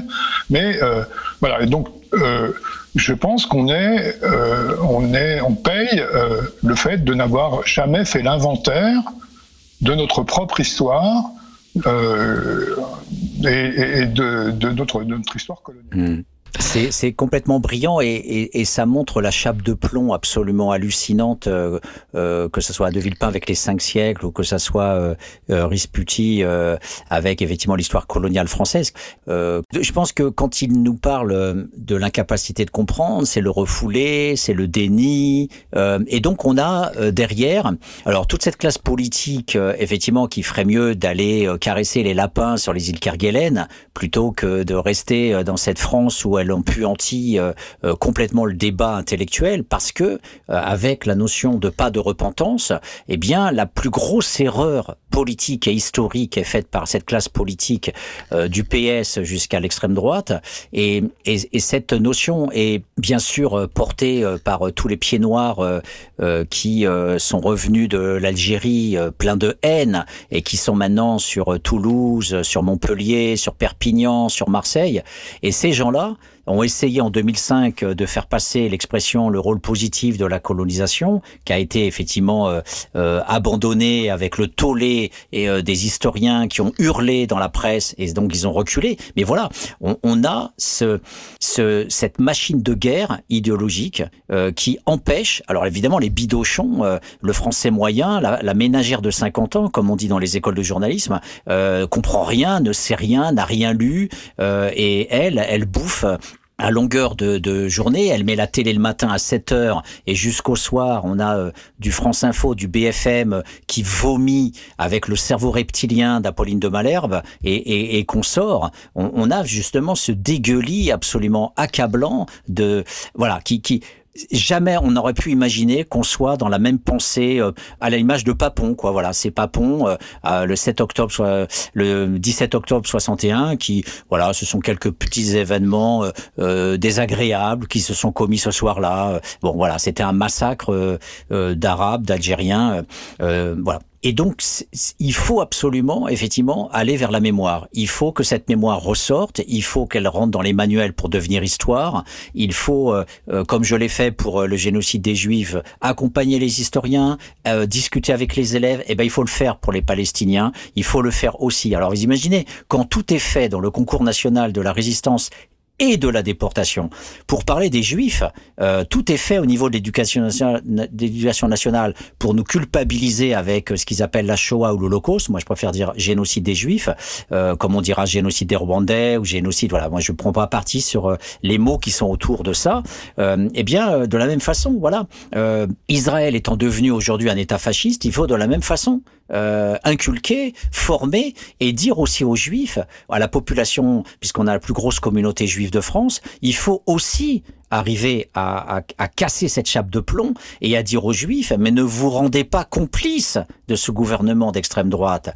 Vous aurez tous les avantages de, voir non seulement le passé, mais de construire aussi avec euh, notamment ce petit groupe autour de Simon Hassoun, Tzedek, un petit groupe euh, de Juifs en France qui essaye justement d'avoir cette pensée euh, autour des deux États, de la colonisation, etc. Il faut parvenir à montrer, mais d'abord, le problème, c'est que d'un point de vue idéologique, on peut d'autant moins aller vers ce passé qui justement est fort clos, comme disent les psychanalystes, qui est dans le déni et la dénégation. Et voit tout ce que Éric Fassin se prend dans la gueule en ce moment dans les médias euh, quand il essaye justement d'aller vers euh, ce, euh, ce, de faire de faire revenir à la surface ce refoulé. Et, et donc c'est, on est accusé, on est poursuivi, on est menacé. voilà, il y a une, on n'est plus dans la démocratie à l'heure actuelle par rapport à cette capacité à dire scientifiquement notamment cette réalité. Et je pense que voilà l'essentiel essentiel est dit par euh, euh, Rispouti, si jamais je le prononce bien. Et, l'enjeu, c'est d'aller vers les Juifs, bien sûr. L'enjeu, c'est d'aller vers la communauté juive et leur dire ne soyez pas complices, comme on le voit dans vos fureurs euh, de, quelques éléments euh, qui en profitent sur Instagram ou ailleurs pour mettre de l'huile sur le feu. Au contraire, voilà, il faut arriver à aller euh, pour servir à quelque chose pour les Palestiniens. Sinon, on sert à rien. Hein, si jamais on, on, ne fait que euh, attiser la haine et, et dire n'importe quoi, euh, que ça, ce n'est pas la population juive qui est concernée. C'est bien un gouvernement d'extrême droite, un gouvernement facho, en train de produire un subtil génocide euh, par euh, déplacement de population, par empêchement de vivre, par tuerie et par extermination. Ouais. et l'extermination, il faut rappeler quand même que c'est 170 000 Palestiniens qui se sont fait dessouder euh, depuis 48 par des snipers et des, et des interventions militaires arbitraires dénoncées par l'ONU. Euh, et de l'autre côté, même si on fait pas la comptabilité Ouais, macabre ouais, ouais. des morts, il y a quand même euh, que 6 000 juifs euh, de l'autre côté, enfin 6 000 Mm. israéliens. Mm. C'est toujours trop, Mm. bien sûr. Mm. C'est absurde. On on n'est pas pour des morts, euh, mais il n'empêche que euh, la symétrie qui était évoquée par l'historien est bien manifeste. Et on accueille euh, Laurent, si tu veux bien, euh, Patrick. Messieurs, bonjour. Bonjour, Bonjour, à toi, Laurent. En référence à ce que euh, était euh, Patrick euh, tout à l'heure, euh, le fait de ne pas euh, caricaturer euh, l'un camp comme l'autre camp, euh, je, je voulais citer euh, deux, deux petites choses. Il a été question des arrestations à New York de manifestants euh, organisés par des juifs opposés aux, aux frappes sur euh, Gaza où il était question, euh, alors moi j'ai lu des centaines d'arrestations euh, et pas une centaine, donc peut-être le mouvement est-il plus, en tout cas quand on voit les photos, le mouvement a l'air d'être relativement euh, important, même si euh, j'imagine bien qu'il passe relativement mal euh, dans certains quartiers de New York, euh, étant donné que on sait que New York fait partie des des, des plus importantes euh, villes juives du monde, dont Tel Aviv, dont également l'Afrique du Sud et euh, dont euh, les, les, les- la, ville de, de New York. Je voulais citer deux exemples. Euh, Le premier, il va dans le même sens. Euh, c'est un, un article de, de, de France Info euh, qui euh, nous disait il y a peu de temps, puisque c'était euh, hier, euh, que euh, face à la recrudescence des, des attaques de colons, euh, des Israéliens viennent montrer, entre guillemets, leur solidarité avec les Palestiniens. Donc euh, il y a encore quelque espoir peut-être, y compris en Israël. On se souvient des des manifestations contre la politique de Benjamin Netanyahou qui étaient quand même massives par rapport à la population du pays. Si on prend en compte, si on avait eu le même type de manifestation par rapport à la population française, euh, il n'y aurait pas eu euh, quelques centaines de, de milliers ou un, un million de gens, mais bien plus que ça dans les dans les rues. Et puis je voudrais aussi euh, citer l'exemple inverse. C'est aussi un article de, de France Info. Bon, euh, j'aurais pu prendre BFM, mais bon, même France Info. C'est un article de France Info. Alors je cite le titre. Il faut y retourner. Deux points. D'anciens colons israéliens souhaitent revenir à Gaza après la guerre. Donc c'est ce que j'appelle moi le pire du pire. C'est que non seulement ils n'ont rien compris depuis euh, l'expulsion de 2005, mais en plus ils souhaitent euh, ils souhaitent revenir dessus. Donc je pense qu'il y a il y a dans chaque camp euh, des désespoirs et euh, des espoirs euh, également. Et puis j'aurais une, une- deuxième remarque à faire, si c'est possible. Bien Mais vas-y, vas-y. Euh, alors c'est une remarque un petit peu on va dire un petit peu provocatrice, mais euh, je pense que euh, la, la, la, différence de statut social et de statut euh, intellectuel entre le sociologue qui est Patrick et entre votre serviteur qui n'est comment on les appelle les, les, les sans les gens de peu, les ceux qui ne sont rien, sera, j'espère qu'elle sera en partie comblée, puisque j'ai quand même entendu, il me semble, Patrick, dire que l'immigration massive des Juifs, autorisée par les Britanniques en 1948, a tout de suite provoqué des, révoltes, des troubles chez les Palestiniens, et, on a cité bien sûr toutes ces organisations, euh, euh, le cœur sur la main et euh, la paix au bout du fusil, comme l'Irgun entre autres, mais il y en avait quantité d'autres, et plusieurs ont été ont été cités. cette, cette tournure de phrase m'a paru étrange parce qu'on pourrait l'appliquer ailleurs euh, l'immigration euh, massive provoque-t-elle toujours forcément des révoltes? Je dis cela parce que est-ce que euh, à l'époque les Palestiniens n'auraient pas pu accueillir généreusement et dignement ces immigrés qui à une époque cherchaient une terre et, pour certains ont prétendu que c'était la leur il y a 5000 euh, ans de cela, mais auquel on avait, euh, à des époques plus lointaines, attribué également des terres. On se souvient euh, de la République du Birobidzjan sous Joseph Staline, l'Union soviétique avait décrété la mise en place d'une république dédiée aux Juifs à l'extrémité de, dans l'extrême-orient soviétique, très très loin, entre le, quasiment plus du côté de Vladivostok que du côté d'Irkoutsk. Et puis on citera également l'exemple de, Madagascar, puisque à une époque, il a été sérieusement proposé euh, de fournir euh, un pays euh, aux, Juifs. À l'époque, on disait beaucoup les Israélites à, Madagascar, ce qui ne se justifiait pas forcément. Ah Alors, reste en ligne. Attends, il nous reste que quelques minutes et j'aimerais que tu répondes à ce que je vais te dire. Donc je, vais répondre à, et comme ça j'aimerais que tu me dises ce que tu en penses.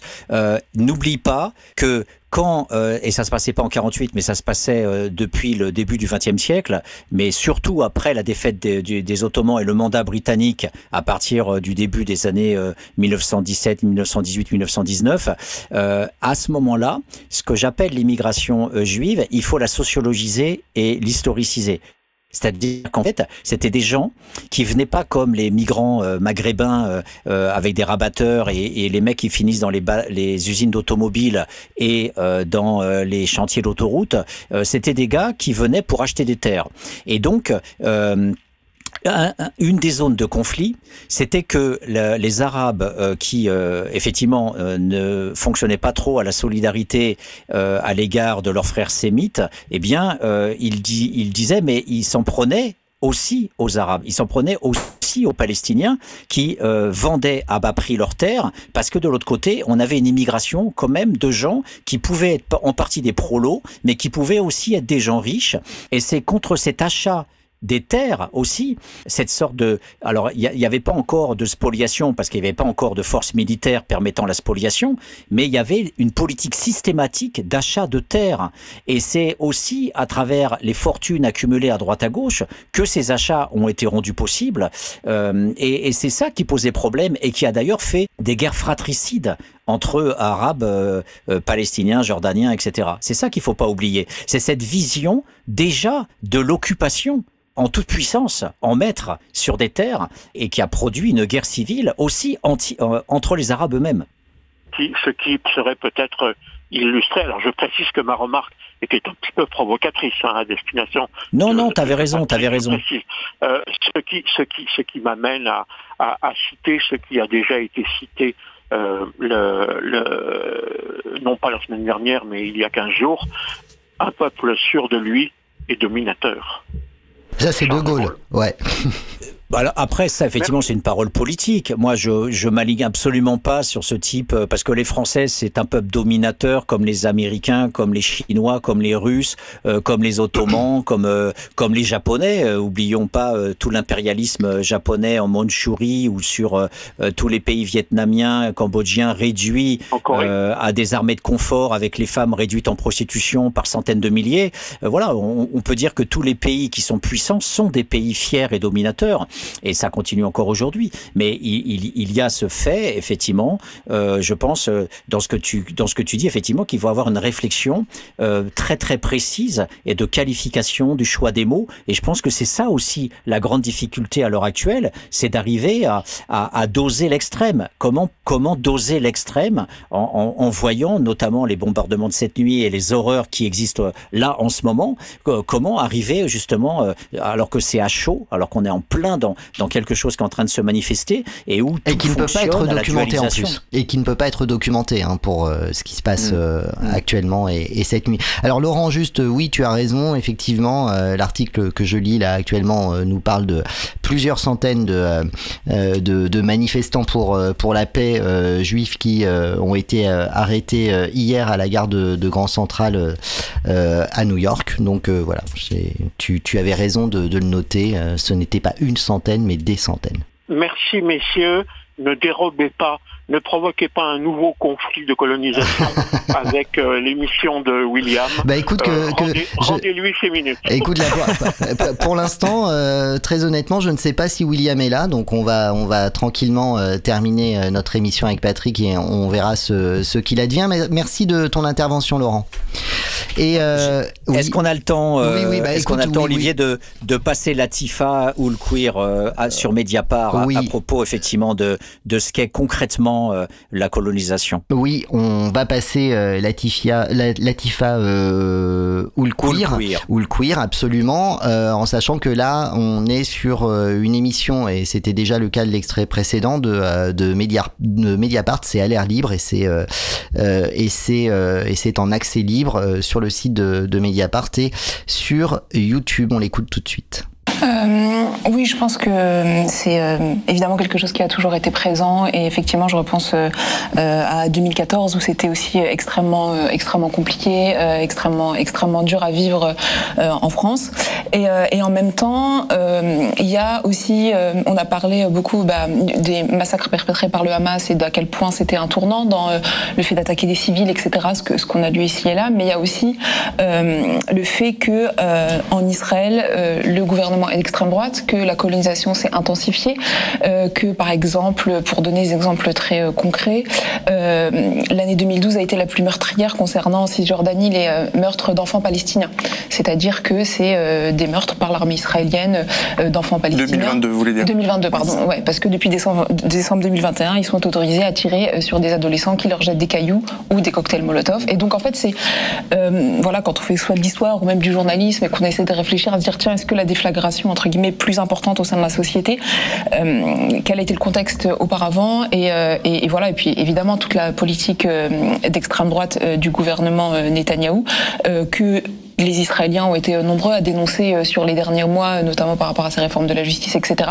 Mais qui d'autant plus, qui était aussi euh, d'autant plus violente euh, au sein au sein des colonies, avec vraiment un bon nombre de déclarations euh, qui, euh, quand on les relie aujourd'hui, en fait, font encore plus froid dans le dos. Vous avez un sentiment peut-être d'injustice et de, de, de, de, violence de la gradation de ce conflit et de cette occupation qui est perçu, y compris ici. C'est ça que vous dites? Oui, parce que je pense qu'auparavant, il y avait en fait là une telle le gouvernement israélien est tellement pro-colonial en fait, avec une volonté affichée, euh, notamment par euh, euh, des députés ou un, ou un, parti très très religieux, par exemple, de reprendre Gaza et de considérer que Gaza, Gaza est la terre d'Israël. En effet, des, des, expressions en ce moment là-dessus. Oui, ouais, il y a, enfin, il y a, voilà, j'ai lu vraiment très récemment un article dans Le Monde où on a un député israélien qui, qui, qui le dit en fait, et que même si ça causera beaucoup de pertes, la bande de Gaza fait partie de la terre d'Israël et on y reviendra un jour. Donc c'est vraiment en fait voilà toute une, une, une lecture aujourd'hui à, à l'aune des événements récents et, et dramatiques qui, euh, oui, qui réactive euh, finalement beaucoup de choses. Et on se dit bon bah là, il y a avant il y avait beaucoup de débats sur ces sur ces sujets-là, mais là on est indubitablement sur euh, une politique d'extrême droite euh, qui fait énormément de dégâts. Voilà, c'était euh, Latifa Oul Kouir. Et encore une Voilà, fois, désolé ça. euh, si euh, j'écorche le, le nom. Voilà, donc ce qui est, ce qui est, hum, ça fait partie des choses qu'on n'entend pas, qui sont sous les radars, au cœur même de, de- du fait euh, qui n'est pas sous les radars. Donc, euh, euh, qui, qui sait que on peut flinguer un gamin euh, parce qu'il vous balance des cailloux? Donc nous, on est des petits joueurs à côté de ça, puisque le LBD à 3 mètres, euh, c'est déjà hallucinant, ça te défonce la gueule, ça te fait perdre euh, la mâchoire, des yeux, etc. Mais bon, grosso modo, t'es encore à peu près en vie, même si ta vie est détruite. Mais là, effectivement, on est sur une banalisation euh, du massacre, de l'assassinat, des jeux, euh, euh, des jeux sur les corps des autres. Je vous parlais du jeu sur les rotules, mais voilà, on peut, on peut flinguer. Et il y a des images que l'on peut voir à profusion sur les réseaux sociaux de gamins, de tout petits gamins de 9 ans, euh, 10 ans, 11 ans, qui sont emmenés pas, à, pas un, pas deux, mais beaucoup, et qui sont emmenés dans les véhicules militaires des Israéliens parce qu'ils ont balancé des pierres. Mmh, mmh. Et, les, et les soldats ne les lâchent pas. On voit les familles en pleurs, on voit les parents euh, qui hurlent, désespérés, parce que les gamins sont arrachés et sont emmenés de force dans les véhicules militaires. Mmh. C'est ça la réalité concrète de la colonisation aujourd'hui. Oui, et juste euh, pour euh, pour terminer là-dessus, euh, on a on a entendu euh, Latifa euh, Oulkouir, on a entendu euh, Fabrice Ricci-Pucci, et puis il y a voilà qui apporte, on a entendu aussi Bourlange ou encore de Villepin, voilà autant de autant de discours, de discours j'a- j'allais dire cultivés, nous ramenant à l'histoire des des événements, à leur historicité cité. Et puis euh, il y a euh, ce dont sont inondées euh, les, euh, les chaînes d'infos, euh, notamment euh, avec la parole totalement décomplexée et, et libérée de ce que d'aucuns et d'aucunes nomment les, les faucons, voilà en référence aux, aux faucons dans, dans la sphère politique états-unienne. Bah voilà, on a les mêmes en Israël. Et évidemment, bon, euh, parler de faucons, euh, c'est en même temps euh, une, une façon de d'imager et de ne pas encore poser les termes, de ne pas parler de, de racistes, de fascistes euh, ou de, de gouvernement d'extrême droite. Bref, ces gens qui sont finalement plus représentés hein, que Latifa ou Fabrice sur sur ces chaînes, ces chaînes qui construisent l'opinion, peuvent aller parfois dans leur extrémisme, aller jusqu'à euh, choquer les tenanciers de, certaines de, des- émissions dans lesquelles euh, ils peuvent avoir leur euh, ronde serviette, notamment euh, sur euh, euh, sur ces news où euh, l'intérêt euh, ici euh, et on connaît euh, maintenant euh, Bolloré, euh, c'est bien euh, de euh, mettre en avant euh, l'aspect euh, religieux civilisationnel euh, de euh, ce qu'il se passe euh, aujourd'hui euh, en Israël. Alors, on va juste écouter deux extraits, euh, l'un et l'autre euh, en, en pendant.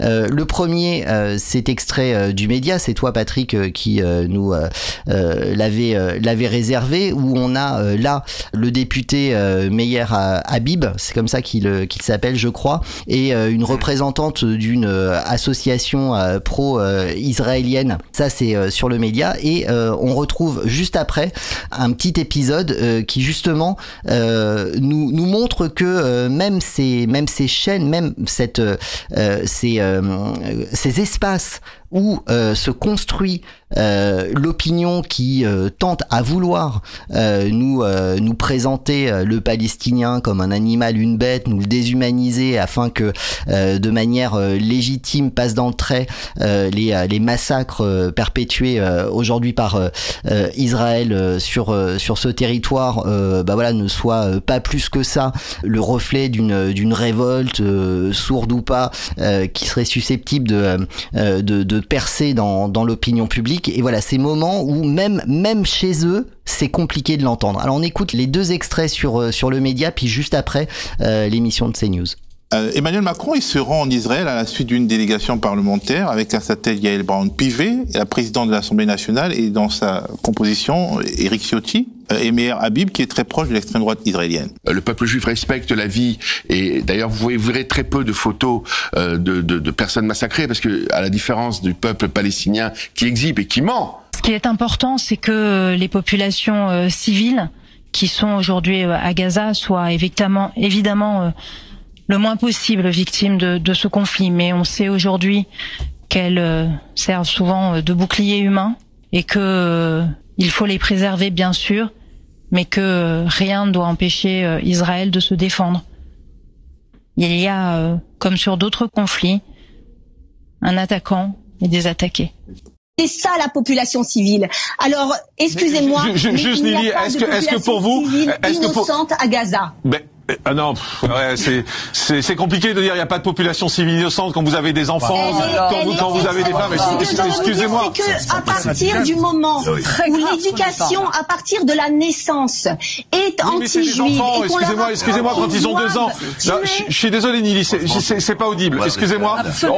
Franchement, franchement, euh, on, peut entendre beaucoup de choses, mais c'est pas audible de dire c'est justifié de tuer des enfants qui ont un an, qui ont deux ans. qui ont- Donc il a du mal, hein, Morandini, à entendre. Ça déborde. Et ça, je trouve ça, euh, je trouve ça assez exceptionnel euh, que même sur ces espaces où on a entendu euh, les pires horreurs, ça arrive à choquer un Morandini qui, par ailleurs lui-même, et ne devrait pas être derrière le micro de, de cette chaîne, eu égard à, à ses récentes condamnations. Oui, ben, je, je pense qu'effectivement cette connasse de Aouri euh, va pas être condamnée, poursuivie. Non, non, qu'elle a non, osé non. dire, et qu'effectivement elle, elle, elle jette en fait l'opprobre sur toute la communauté juive, puisque encore une fois c'est la logique d'aliment. À chaque fois qu'on met des Meyer Habib ou des Nili euh, sur les plateaux, on, on fait croire que c'est la population juive qui, qui, qui fonctionne euh, comme ça.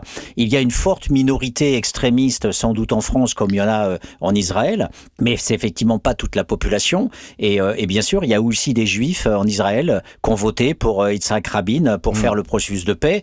Euh, mais ce qui est intéressant euh, de voir, c'est que quand je parlais de génocide, on a là très clairement une pensée exterminationniste. Absolument. On peut tuer tout le monde. Il faut dératiser Gaza des Gazaouis.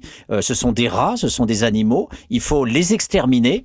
Et donc, c'est ce que j'entends aussi sur ces news un peu partout. Aujourd'hui, il n'y a pas de population gazaouie. Alors, qu'est-ce qu'ils disent? On a, on a notamment un ancien chef de Tsahal, un ancien porte-parole de l'armée israélienne. Donc, ça fait froid dans le dos quand on sait que ce sont ces militaires-là qui, qui peuvent en toute impunité, euh, euh, d'ailleurs, ils le font, ils massacrent, euh, ils s'amusent au jeu de, des- des flingues sur les genoux, etc. Mais bref, ils massacrent au quotidien en sniper. Mais c'est quand même assez hallucinant d'entendre ce gars-là euh, ne pas être interrompu quand il parle. Et il dit quoi? Il dit, mais oui, pendant le 7 octobre, non seulement il y avait le Hamas qui sortait en moto pour aller euh, flinguer à droite à gauche, mais c'était aussi plein de, de Palestiniens qui étaient sortis derrière et qui s'amusaient eux aussi à torturer, à tuer, à violer, etc. Donc euh, la population palestinienne de Gaza est entièrement responsable du 7 octobre. Voilà le discours euh, qui est en train d'être produit sur toutes les radios israéliennes. Alors bien sûr, les Israéliens qui euh, ne lisent pas Haaretz, comme il y a plein de bidochons en France euh, qui ne lisent pas euh, LFI ou qui n'écoutent pas Cause Commune, euh, bien bien sûr, ceux qui ouvrent leur poste sur BFM et tout ça vont avoir être biberonnés de la même façon qu'en Israël et vont être persuadés qu'effectivement il y a eu plein de Gazaouis qui sont sortis, qui se sont amusés et que donc du coup c'est la population euh, palestinienne qui dans son ensemble euh, festoyait et s'amusait à exterminer les, les populations civiles. Donc c'est ça aujourd'hui le discours qui permet de d'essayer de faire taire le, massacre de type génocidaire, euh, de nettoyage ethnique pour rester poli, parce qu'aujourd'hui pour moi nettoyage ethnique ça reste poli parce que c'est un génocide. Et que le but c'est de récupérer Gaza et le but c'est de noyer sous la population israélienne avec les colons euh, la Cisjordanie pour que euh, bien sûr comme c'est le cas en Nouvelle-Calédonie avec les Caldoches et ce que a magnifiquement réussi la France pour la Nouvelle-Calédonie, il faut faire une colonisation de telle que les Juifs soient supérieurs aux Palestiniens en nombre et qui fait que par définition après euh, le nettoyage a- aura réussi. Et oui, et on va se quitter, Patrick. Alors, on n'a pas de, de William, peut-être m'avait-il prévenu, euh, je n'en sais rien, mais peu importe, on va se, on va se quitter, euh, à moins que euh, l'une ou l'autre euh, de euh, nos auditeurs et auditrices ont envie de conclure avec nous cette émission. Je rappelle le numéro de téléphone, c'est 09 72 euh, 51 55 euh, 46. Ce que je te propose, c'est qu'avant la conclusion, on se passe un petit titre. c'est Zebda, hein, c'est toi qui nous l'as proposé. C'est la correction, ça s'appelle, et ça euh, je pense, correctement conclure. Après, on dit euh, au revoir aux gens, on donne euh, les quelques infos utiles et nécessaires concernant cause commune mais pas que. Et on se retrouve du coup la semaine prochaine. On se retrouve juste après Patrick la correction de, de Zebda. On revient juste après. Si ça veut bien partir. Et oui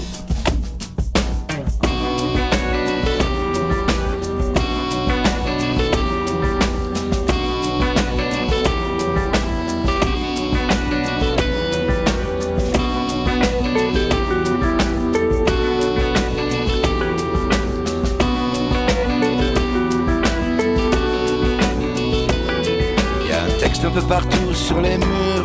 Pour le lire, putain, il faut une armure. Une phrase qui décale en l'approchant. Il faut la corriger sur le champ. Oh, quel tabac, c'est trop balèze. C'est avis de décès, un vendredi 13. C'est quoi ce kiff? C'est du vice ou versa?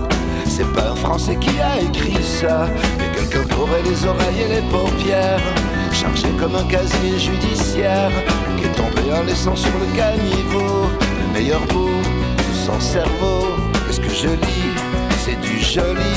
Les hommes naissent où ça mêlie. Qu'est-ce que je lis Que c'est joli. Les hommes naissent.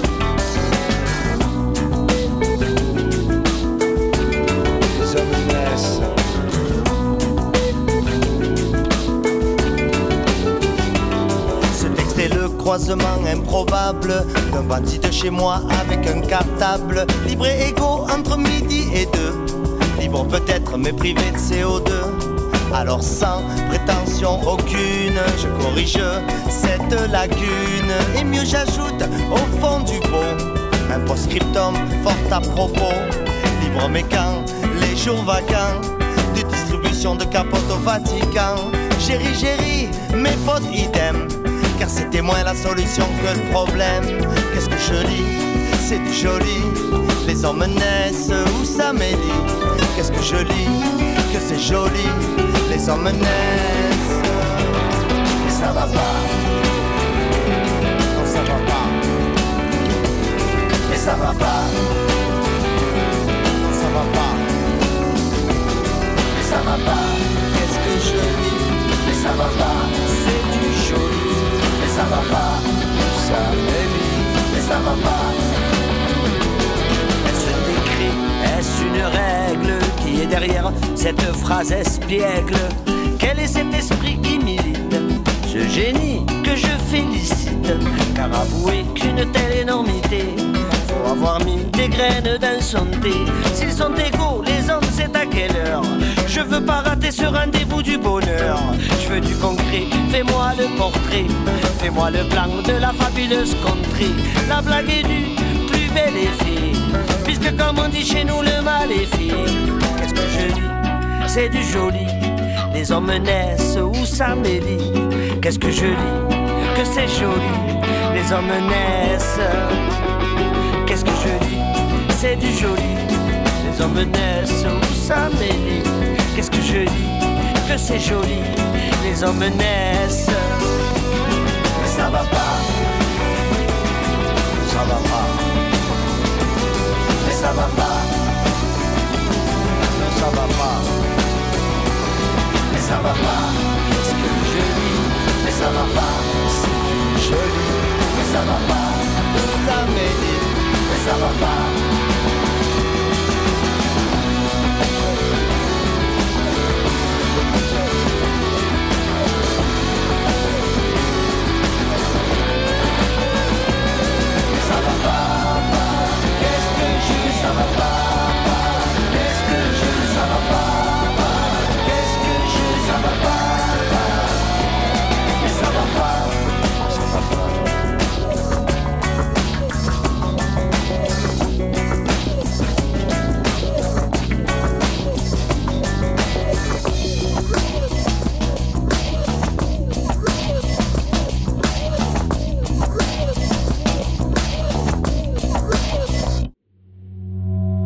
causecommune.fm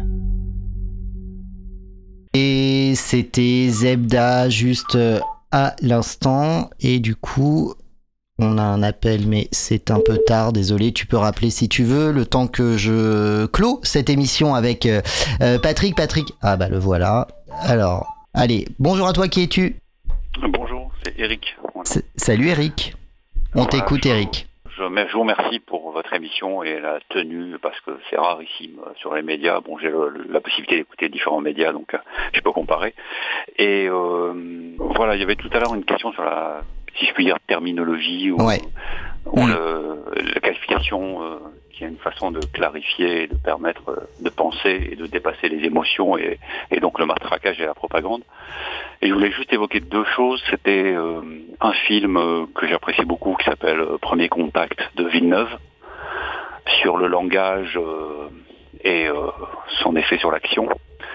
Et premier élément, bon, je vais pas être trop long. Et deuxième élément, c'est souvent pour clarifier les qualifications, il faut se pencher sur, euh, pour moi, hein, je me penche sur l'étymologie et l'étymologie la plus concrète et la plus ancienne, qui permet d'éviter les glissements sémantiques et donc euh, l'impossibilité de penser les choses. Voilà, je veux pas être trop long et pour, euh, je écouterai une prochaine émission. Non, non, mais Eric, euh, c'est c'est hyper important ce que euh, ce que tu relèves et effectivement, euh, c'est un peu euh, euh, l'un des angles sur lesquels on essaie avec Patrick depuis euh, bah, 15 émissions euh, maintenant euh, d'éveiller la, la, la, la conscience de celles et ceux qui euh, nous font euh, le, le plaisir et, et l'honneur de, de nous écouter. Alors, je crois que t'as- t'as- je crois que t'as jamais eu l'occasion, Eric, d'intervenir sur cette antenne. Je te remercie d'avoir euh, euh, passé le, pas, puisqu'on se compte, donc on en a un de plus, c'est bien. Et, euh, et, et voilà, mais c'est un peu c'est un peu tout l'enjeu avec Patrick et il me contredira ou il il, il, argumentera en pour si euh, si s'il est d'accord avec moi. Mais c'est justement de au-delà bah, de ce que Bergson appelait les étiquettes quand il parlait des mots, remettre un petit peu de, consistance à, à, tout ça euh, nous redonner euh, parce que c'est compliqué, c'est c'est pas simple au- aujourd'hui de pouvoir le faire, de la matière à penser en fait. Et Est-ce euh, que toi, euh, est-ce que toi, euh, permettre- Eric, peux les glissements peux permettre- sémantiques attends attends attends Patrick ouais euh, Eric. Oui, ce que je voulais dire, est-ce que ça vous dit quelque chose? J'invite tout le monde vraiment à regarder le, le niveau profond du film Premier Contact. Oui, oui. Alors, Premier Contact, c'est un film que j'ai beaucoup euh, aimé euh, aussi. Euh, voilà, il a l'air de rien, mais euh, en fait, Moi, il, est, il est super oui, parce intéressant. Il a différents niveaux, dont un premier niveau qui est un film science-fiction, un film Mm, d'action, etc. mm, mm. Mais il y a un niveau sur le- la réflexion sur la linguistique, sur la structuration de la pensée, sur euh, la, la possibilité de créer de nouvelles connexions neuronales à travers la pensée, ce qui permet de penser de nouveaux concepts, ce qui permet de déterminer l'action. ok Et surtout, le paramètre, c'est la rationalité de la pensée permet de euh, canaliser, porter l'état de matière fusionnelle qu'est l'émotion, qui empêche de penser et de rationaliser. Et de ce fait-là, les bons qualificatifs permettent mentalement chez chaque individu d'utiliser les bonnes sonorités linguistiques sur le plan musical pour englober l'émotion et permettre aussi de penser le bon concept. Et souvent, l'étymologie concrète et rationnelle de chaque mot et de sa portée conceptuelle, signifiant signifié, permet aussi de canaliser l'émotion et de permettre la rationalité des choses. Et souvent, et souvent, pour creuser cette question de la qualification, et pour la question euh, qui vous, dont vous avez traité, j'espère que je pourrai un jour intervenir au moment où vous la traitez, c'est sur la dimension coloniale et, et la dimension occidentale. Et faisons un parallèle, il y a eu le royaume chrétien de Jérusalem à une époque, voilà, qui était des Européens qui tenaient le Levant, voilà. Et on est quelque chose de très proche, et voilà, Euh, pour la, la partie profondeur historique, si on ne veut pas aller trop loin, euh, 3000 ans, 5000 ans. ouais.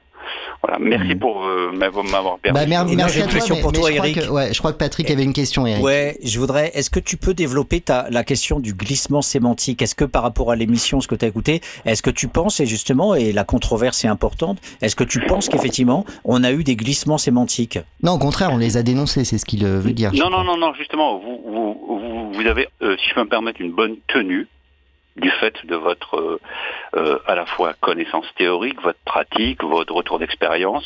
Au terme de l'étymologie d'expérience, c'est celui qui sort d'une épreuve. L'expérience, c'est l'étymologie du mot expérience. Celui qui sort d'une épreuve, donc d'un vécu, voilà, et d'un travail. et euh, vous avez une bonne tenue. Mais moi, personnellement, j'ai fait un bout de chemin en faisant attention, à, en sachant que chaque mot est piégé. Chaque mot a une histoire. Il, a, euh, il naît dans un contexte culturel, si je peux dire écolo-culturel si, ou bioculturel.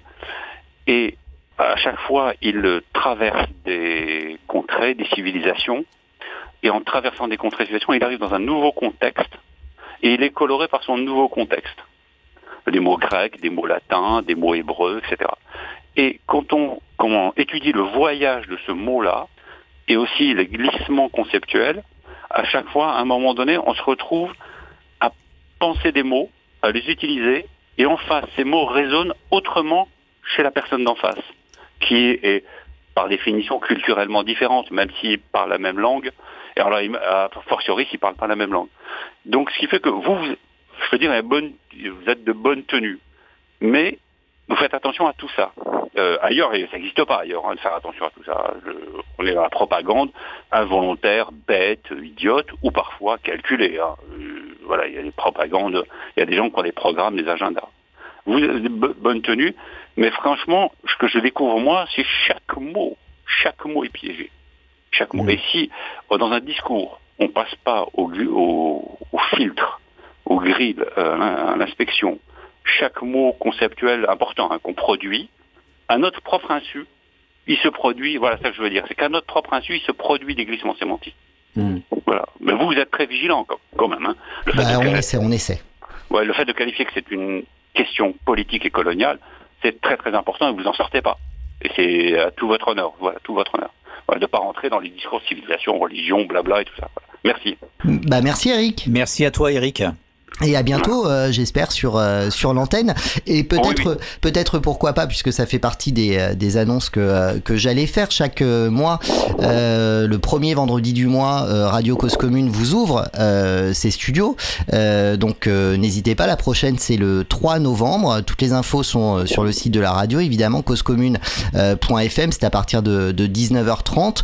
Vous êtes toutes et toutes largement conviés et invités pour bah, venir discuter avec nous, euh, rencontrer euh, la majorité euh, de, de, l'équipe.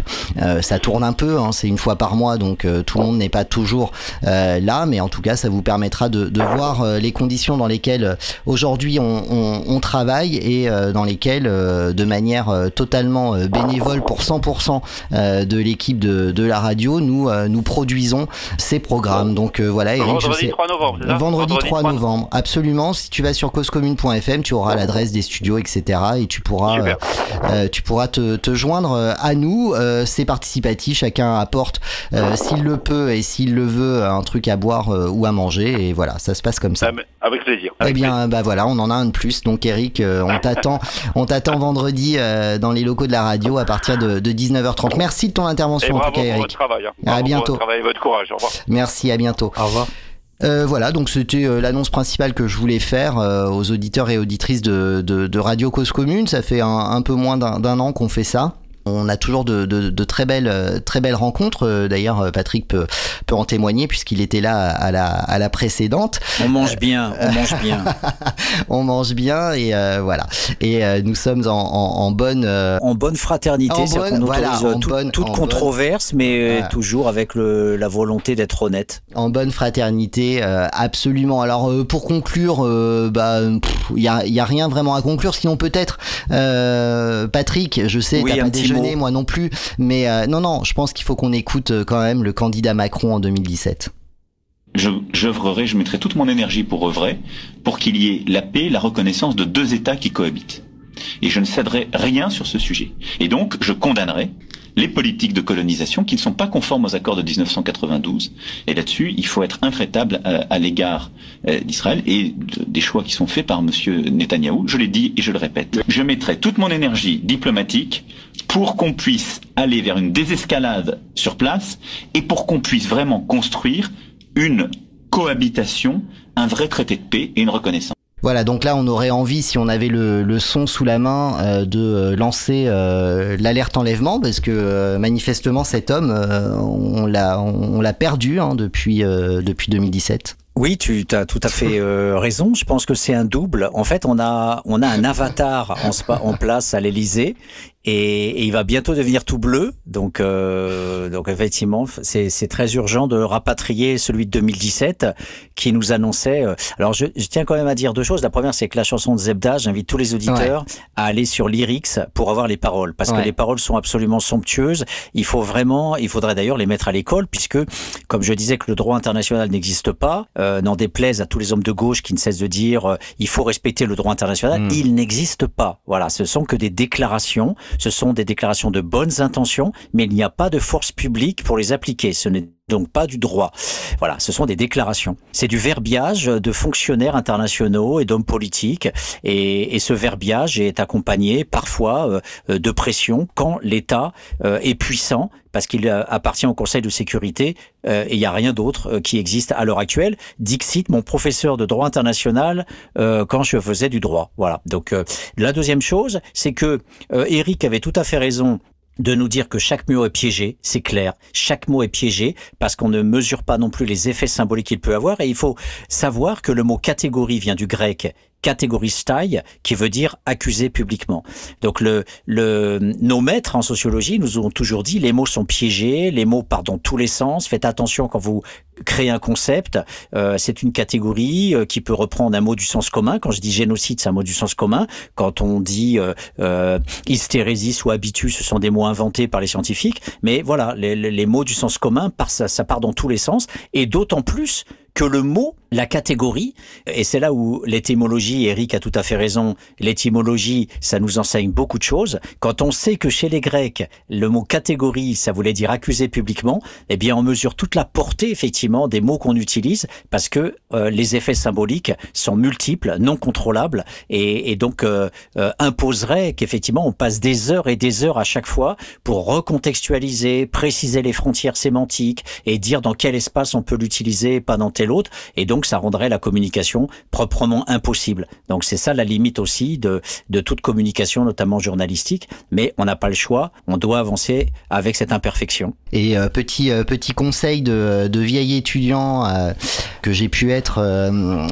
il y a il y a quelques quelques décennies, moi ma Bible pour répondre à tout en réalité et construire l'essentiel de, de ma pensée, ça a quand même été le dictionnaire historique de la langue française sous la direction euh, d'Alain Ray. Alors oui, ça fait euh, vieux, putain, un dictionnaire, c'est relou, mais en fait tout tout est là euh, pour construire ses dissertes, etc. Donc n'hésitez pas, les, les enfants là qui, qui nous écoutent et qui, qui ont des voilà du, juste des, des, des, des, méthodes de, de construction de, leur pensée à, à initier, à engager, à, à s'approprier, à aller chercher le sens des mots et euh, ce dictionnaire, euh, alors moi j'ai la version en, trois volumes, hein, euh, voilà, petit volume. bah, c'est c'est vraiment c'est vraiment un outil ultra indispensable et finalement plus plus performant et pertinent puisque ça viendra de vous que que ChatGPT et toutes les intelligences artificielles génératives. Voilà. Euh, juste euh, autre petite info puisqu'elle est tombée euh, il, y a, y a, quelques minutes, le rassemblement en faveur du peuple palestinien qui était prévu aujourd'hui à Paris a été confirmé interdit par la justice administrative. donc on imagine que les gens vont quand même y aller et qu'en face d'eux il, y aura au moins quatre fois plus de, de forces de police et que bah, cette, cette journée euh, à Paris en tout cas, et dans les autres villes de France, puisque j'imagine que les préfets euh, ont suivi euh, la décision de, l'allemand qui antérieurement avait déjà dit sur toutes les antennes qu'il allait interdire cette manifestation au nom euh, de considérations morales, ça c'est très important parce qu'il l'a dit, donc voilà, je vous laisse euh, juger vous-même euh, de la parole d'un préfet qui vient nous expliquer que il va interdire une manifestation qui se tiendra trois jours après pour des considérations morales. Voilà, là on a on a un petit un, un petit sujet. En tout cas, euh, il y avait eu un, un, une contestation en référé qui avait été faite et la justice administrative a euh, finalement euh, confirmé euh, cette cette interdiction.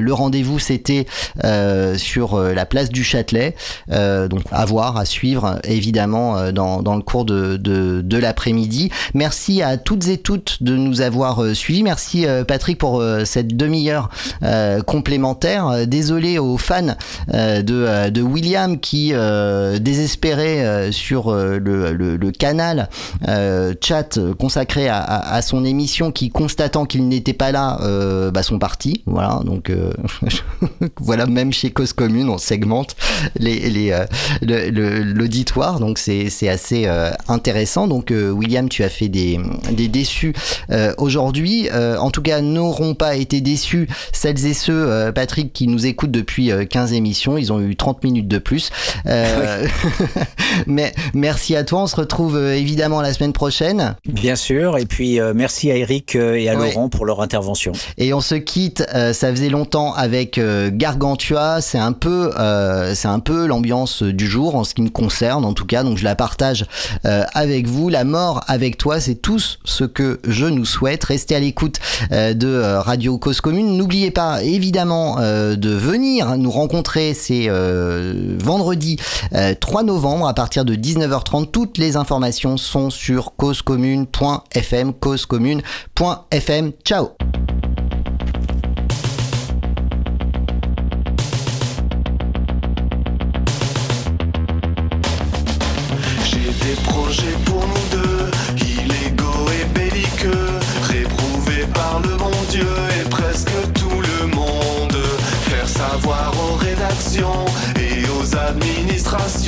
notre amour pour la nation, mais surtout pour les bombes.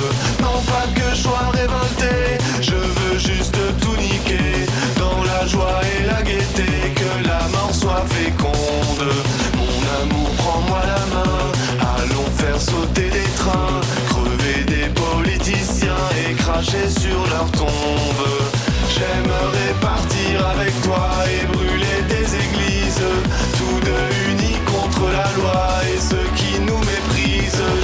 Feu à Notre-Dame pour te déclarer ma flamme. Je veux faire la mort avec toi.